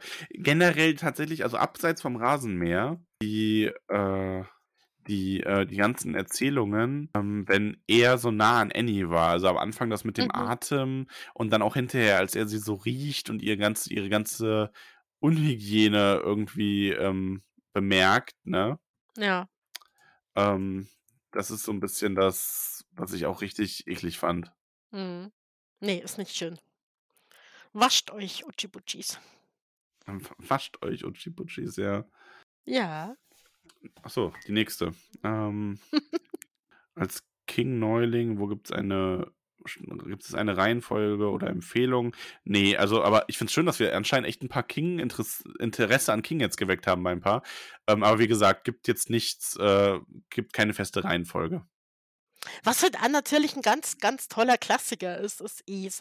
Aber Es ist halt wirklich ein, ein riesiger Schinken, sag ich jetzt einmal. Es ist halt sehr groß. Und Mhm. wovon ich ja jetzt gerade in letzter Zeit sehr angenagt war, war noch The Stand. Und ja, ich glaube, ich habe jetzt halt schon einige Titel genannt. Und, und alle, die vielleicht einsteigen wollen, können ja mal so ein bisschen, äh, ne, bisschen Buchrücken lesen, was vielleicht am ehesten auf sie zutrifft. Weil, ja, nicht jeder hat denselben Geschmack. Dem gefällt das vielleicht besser, dem das. Aber ich glaube, ich habe jetzt schon eine gute Auswahl. Ja, ganz Definitiv. vergessen. The Green Mile natürlich. Ah, die Arena. Ah, mach wei mach weiter. Äh, dann hatten wir im Discord auch noch Fragen. Mal schauen. Da war nämlich Hanna war noch mal wieder Mhm. voll dabei, die liebe Hanna gut kennt. Gute Hanna. Gu gute Hanna gut kennt. Mm, Genau, Ende, Happy End. Ja, haben wir schon ein bisschen drüber geredet. Und auch das mit den Ohrwürmern war von dir. Mögen wir lieber die gruseligen, übernatürlichen Bösewichte oder die normalen menschlichen Abgründe? Schwierige und sehr interessante Frage. Also ich mag ich mag beides. Ich finde, dass dass die Gruseligen sind teilweise berechnen äh, berechenbarer. Mhm. Aber wenn du so menschliche Abgründe hast, die gehen tiefer, die treffen dich richtig. Die sind unerwarteter, weil Bösewichte sind ja böse, ne? Da ist es ja quasi das Und das Wichte. und Wichte. Da ist es quasi das das nimm wir mal Es, ne, also Pennywise. Das ist einfach ein urböses Wesen und das ist so. Das ist ein Alleinstellungsmerkmal, Punkt. Und dann hast du quasi die Menschheit und dann hast du einzelne Menschen, die so herausstechen und so grausam sind und das, äh das hallt 'n bisschen länger nach. Ja. Ja, es ist halt also, ich stimme allem zu und es ist dann auch, finde ich, einfach Laune. Also, manchmal mag ich das lieber, manchmal das. Es sind einfach unterschiedliche Arten gut, tatsächlich. Genau. Und King Ähm verbindet das ja ganz gut. Der verbindet ja Übernatürliches mit menschlichen Abgründen ganz gut. Wenn man da mal wieder zum Beispiel bei Der Anschlag, ne, da hat's ja 'ne übernatürliche Ursache, aber im Endeffekt sind's die menschlichen Abgründe, die alles zugrunde richten. Und da hast du dann wieder beides vereint. Oder ein The Stand, ne? Äh, denk mal an den an den Zirkus. Haue jetzt einfach mal nur für Hanna raus, weil sie weiß, glaube ich, dann, was ich meine. Oder auch alle anderen, die das kennen natürlich. Ich sitze hier und denke mir so: „Hä?“ Ähm, Hanna hat dich aber auch noch eins gefragt. Ja. Und zwar, ähm, ob du alle King-Bücher gelesen auch hast auch die, die unter seinem Pseudonym erschienen sind? Das hatten wir Und wenn ja, in welcher schon, oder? Reihenfolge? Wie bitte? Das hatten wir letztes Mal schon, die Frage. Ne, Ne? ich glaube nicht. Okay. Ich meine schon und ich meine Ach gesagt so, zu haben doch, kann sein. genau. Bis auf 'n paar kleine Lücken, ja, und total, äh, durcheinander. Ich bin jetzt grad ah, grad habe ich schlaflos am Zettel, weil in meiner, ähm, Stephen King Facebook-Gruppe hat irgendjemand: „Hier, schlaflos“ und das will er jetzt lesen und ich so: „Ach, schlaflos, ne? Das könntest du auch mal wieder lesen“ und das ist jetzt grad so auf meiner Liste. Okay, dann waren das aber die Fragen aus dem Internet. Mhm. Vielen Dank dafür. Ja, zum Buch. Also, ich glaube, wir haben schon sehr, sehr viel dazu gesagt. Ich möchte noch mal ganz kurz auf den Film auch eingehen. Wir haben das ja immer mal so anklingen lassen. Äh, Kathy Bates ist 'ne unglaublich gute Annie Wilkes. Sie hat dafür ja auch den Oscar bekommen. Ja, völlig verdient. Sie hätte 10 Oscars dafür bekommen müssen, seien wir mal ehrlich. Ja, ja, du bist ja eh 'n großer Kathy Bates-Fan. Zu Recht. Ist auch 'ne ganz tolle Schauspielerin. Immer wenn sie Ähm irgendwo auftaucht, ne, sitzt sie nur da so Was mir bei dem Film halt gefehlt hat also, der Film ist gut. Der ist recht spannend, der bricht die Handlung halt gut rüber. Der ist Bild schöne Bilder drin, also schön, ne, in Ja, schön. Anführungszeichen. Ja. Ähm, der bringt ihre Beziehung auch ganz gut rüber, aber es fehlt natürlich dieses Buch hat halt so unendlich viel mehr, weil über dieses ganze Thema seine Beziehung zum Schreiben und seine eigenen Gedanken dazu ähm, also, ich muss sagen, in dem Film ist funktioniert Annie sehr gut Ja. Aber er viel weniger. Er ist schon sehr viel blasser in dem Film. Ja, er liegt eigentlich nur da und und ja also, er macht es gut, ja, aber diese ganze Gedankenwelt fehlt, ne? Und Ja. kannst du in 'nem Film nicht rüberbringen. Das geht einfach nicht. Und natürlich der Inhalt von Misery fehlt ja auch und die Bezüge dazu. Aber Ja. das die sind ja eh nicht da, wenn er wenn seine Gedanken nicht da sind. Also, deswegen den Film kann man sich anschauen, aber das ist so 'n bisschen, ja, wie halt natürlich oft so, wenn Bücher verfilmt werden, ähm, in dem Buch ist einfach noch mal so viel mehr drin zu entdecken. Deswegen auch mein 'ne wirkliche Empfehlung. Es ist ein wundervolles Buch, ähm, mit ganz tiefen menschlichen Abgründen, aber es kann sehr, sehr viel Spaß machen im Sinne von schauriger Spannung, die sich darin aufbaut. Also, gebt dem ruhig mal eine Chance. Ähm, Fun Fact noch zum Film. Es war ja im Film anders als im Buch. Sie hat ja im Film seine, äh, Knöchel gebrochen. Mhm. Ne, sie hatte ja da so so Holzklötzchen und hat dann irgendwie das so aneinander geschlagen, dass das gebrochen war. Äh, Kathy Bates wäre eher für das Fußabhacken gewesen. Das hätte ihr ganz gut gefallen. Ja, schön. Und das das macht's ja immer sympathisch. So: „Ach, das das wäre irgendwie, ah, ganz cool gewesen, war sie wohl“ Mhm. und ja. Ja, wie man meint, ne? Ja, aber sie hat es wirklich geschafft. Es gibt ja öfter Verfilmungen und du hast ja vorher schon so gewisse Bilder im Kopf, ne, wenn du 'n Buch liest, wie schauen die aus? Und sie hat's absolut geschafft, sich durchzusetzen. Das ist Annie, nichts Ja. anderes mehr, ne? Und Das ist aber auch einfach so. Also, sie macht das wirk also, das macht sie schon echt verdammt gut. sie macht alles Und verdammt gut. Ja, wir kommen zum Ende. Oh nein, das Hast du noch Ende. irgendein irgendein Fazit, äh, oder irgend 'n Schlusssatz zu Misery? Sie ist ver äh, äh, Misery. Äh, Annie Wilkes war sehr, sehr crazy. Und wir hatten's ja bei Carrie so, wir hatten mit Carrie ja schon sehr mitgefühlt und sehr viel Mitleid eigentlich, weil sie war ja schon die ganze Zeit wurde sie ja gemobbt in ihrem Leben und das Mhm. hat sie ja dann bahnbrechend und da hast du ja den Ausbruch, den hat man ja irgendwo genossen, ne? Als sie wirklich alles in Flammen aufgehen Ja. hat, weil man sich dachte so: „Mensch, ja, ja, Mädel, lass es raus“, ne? Und das hat man bei Annie nicht. Ne, gar nicht. Also, das ist tatsächlich 'n Absolut großer nicht. Unterschied, ja. Sie ist wirklich ähm, durch das, was sie alles gemacht hat, ist sie wirklich eine verachtenswerte Person. Und das ist durchgehend. Auch wenn sie manchmal so Stellen hat, wo man sagt: „Mensch, da kann man jetzt 'n bisschen Mitleid mit ihr haben“, wo ihr wo ihr Depression so gut beschrieben wurde, aber nein. Annie, Ne. nein, du warst ein wirklich böser Mensch. Ja. Und du hast das Definitiv. Ende, was du bekommen hast, hast du dir verdient. Ja, also, das ist echt 'n ganz großer Unterschied zu Carrie. Carrie hat man halt dieses da hat man mitgelitten mit allem und hat einfach 'ne Katastrophe sich mit angeschaut und hier hast du einfach dieses diesen Abgrund in Annie Wilkes, in den du reinblickst. Genau, und bei Carrie haben dir halt beide Seiten leid getan, ne? Da hat dir, äh, Carrie leid getan und natürlich auch ihre Mitschüler irgendwo, die sie's vorher irgendwo, ne, fies behandelt hatten, aber Ja. bei Annie ganz anders. Und sie ist wirklich ein riesengroßer Bösewicht. Und vor solchen Menschen hat man wirklich Angst zu haben. Ja, in dem Sinne hoffen wir, dass uns allen nie eine Annie Wilkes begegnet. Mhm. Und ich sag, ich sag danke, ne, fürs äh, erneut, fürs zu Gast sein bei uns hier. Also, Wir müssten ne, noch hier mhm, Wertung vergeben. genau. Das Mhm. ist der allerletzte so, okay. Punkt. Puh, ich hatte kurz Ähm, Angst, dass du's vergisst. nee, wir haben ja wieder unsere, wir haben ja unsere Krone und vergeben quasi die Diamanten bis zu zehn Stück, die in der Krone sind, ne? Ja. Was haben wir Carrie gegeben? Ich glaube 'ne 9. Also, ich muss sagen, Misery ist für mich schon eine 10, ehrlich gesagt. Ja.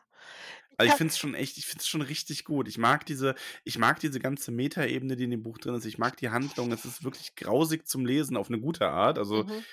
es hat diesen Horror sehr und ich es ist schon man kann's schlecht dann wieder weglegen, wenn man es einmal angefangen hat.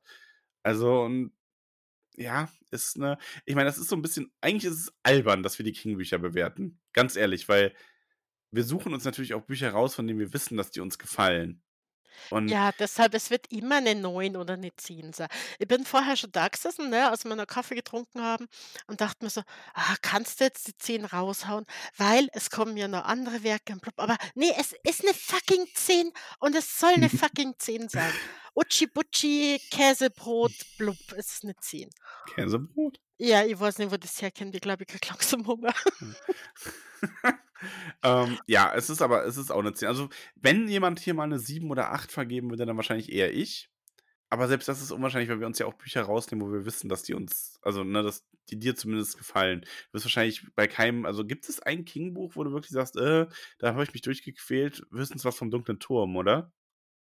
Ja, Dunkler Turm ist jetzt stellenweise etwas etwas vom Tempo her langsam, aber, äh, ja, da gibt's schon was, was vielleicht einmal so zu 'ner 8 tendiert. Ähm, dann gibt's ja ein Buch, mit dem ich persönlich nichts anfangen kann, einfach das ist Cujo, weil ich mag das nicht, wenn's um Tiere geht und Ach ich so, ja. Ja kann gut, das das ist aber auch noch nicht, was aber, äh, wo ich das Buch nicht beurteilen kann deshalb? Ja. Es geht einfach nicht. Um es zu Mhm. beurteilen, müsste ich's noch mal lesen und das mag ich aber nicht. Oder vielleicht mache ich's irgendwann einmal, ne?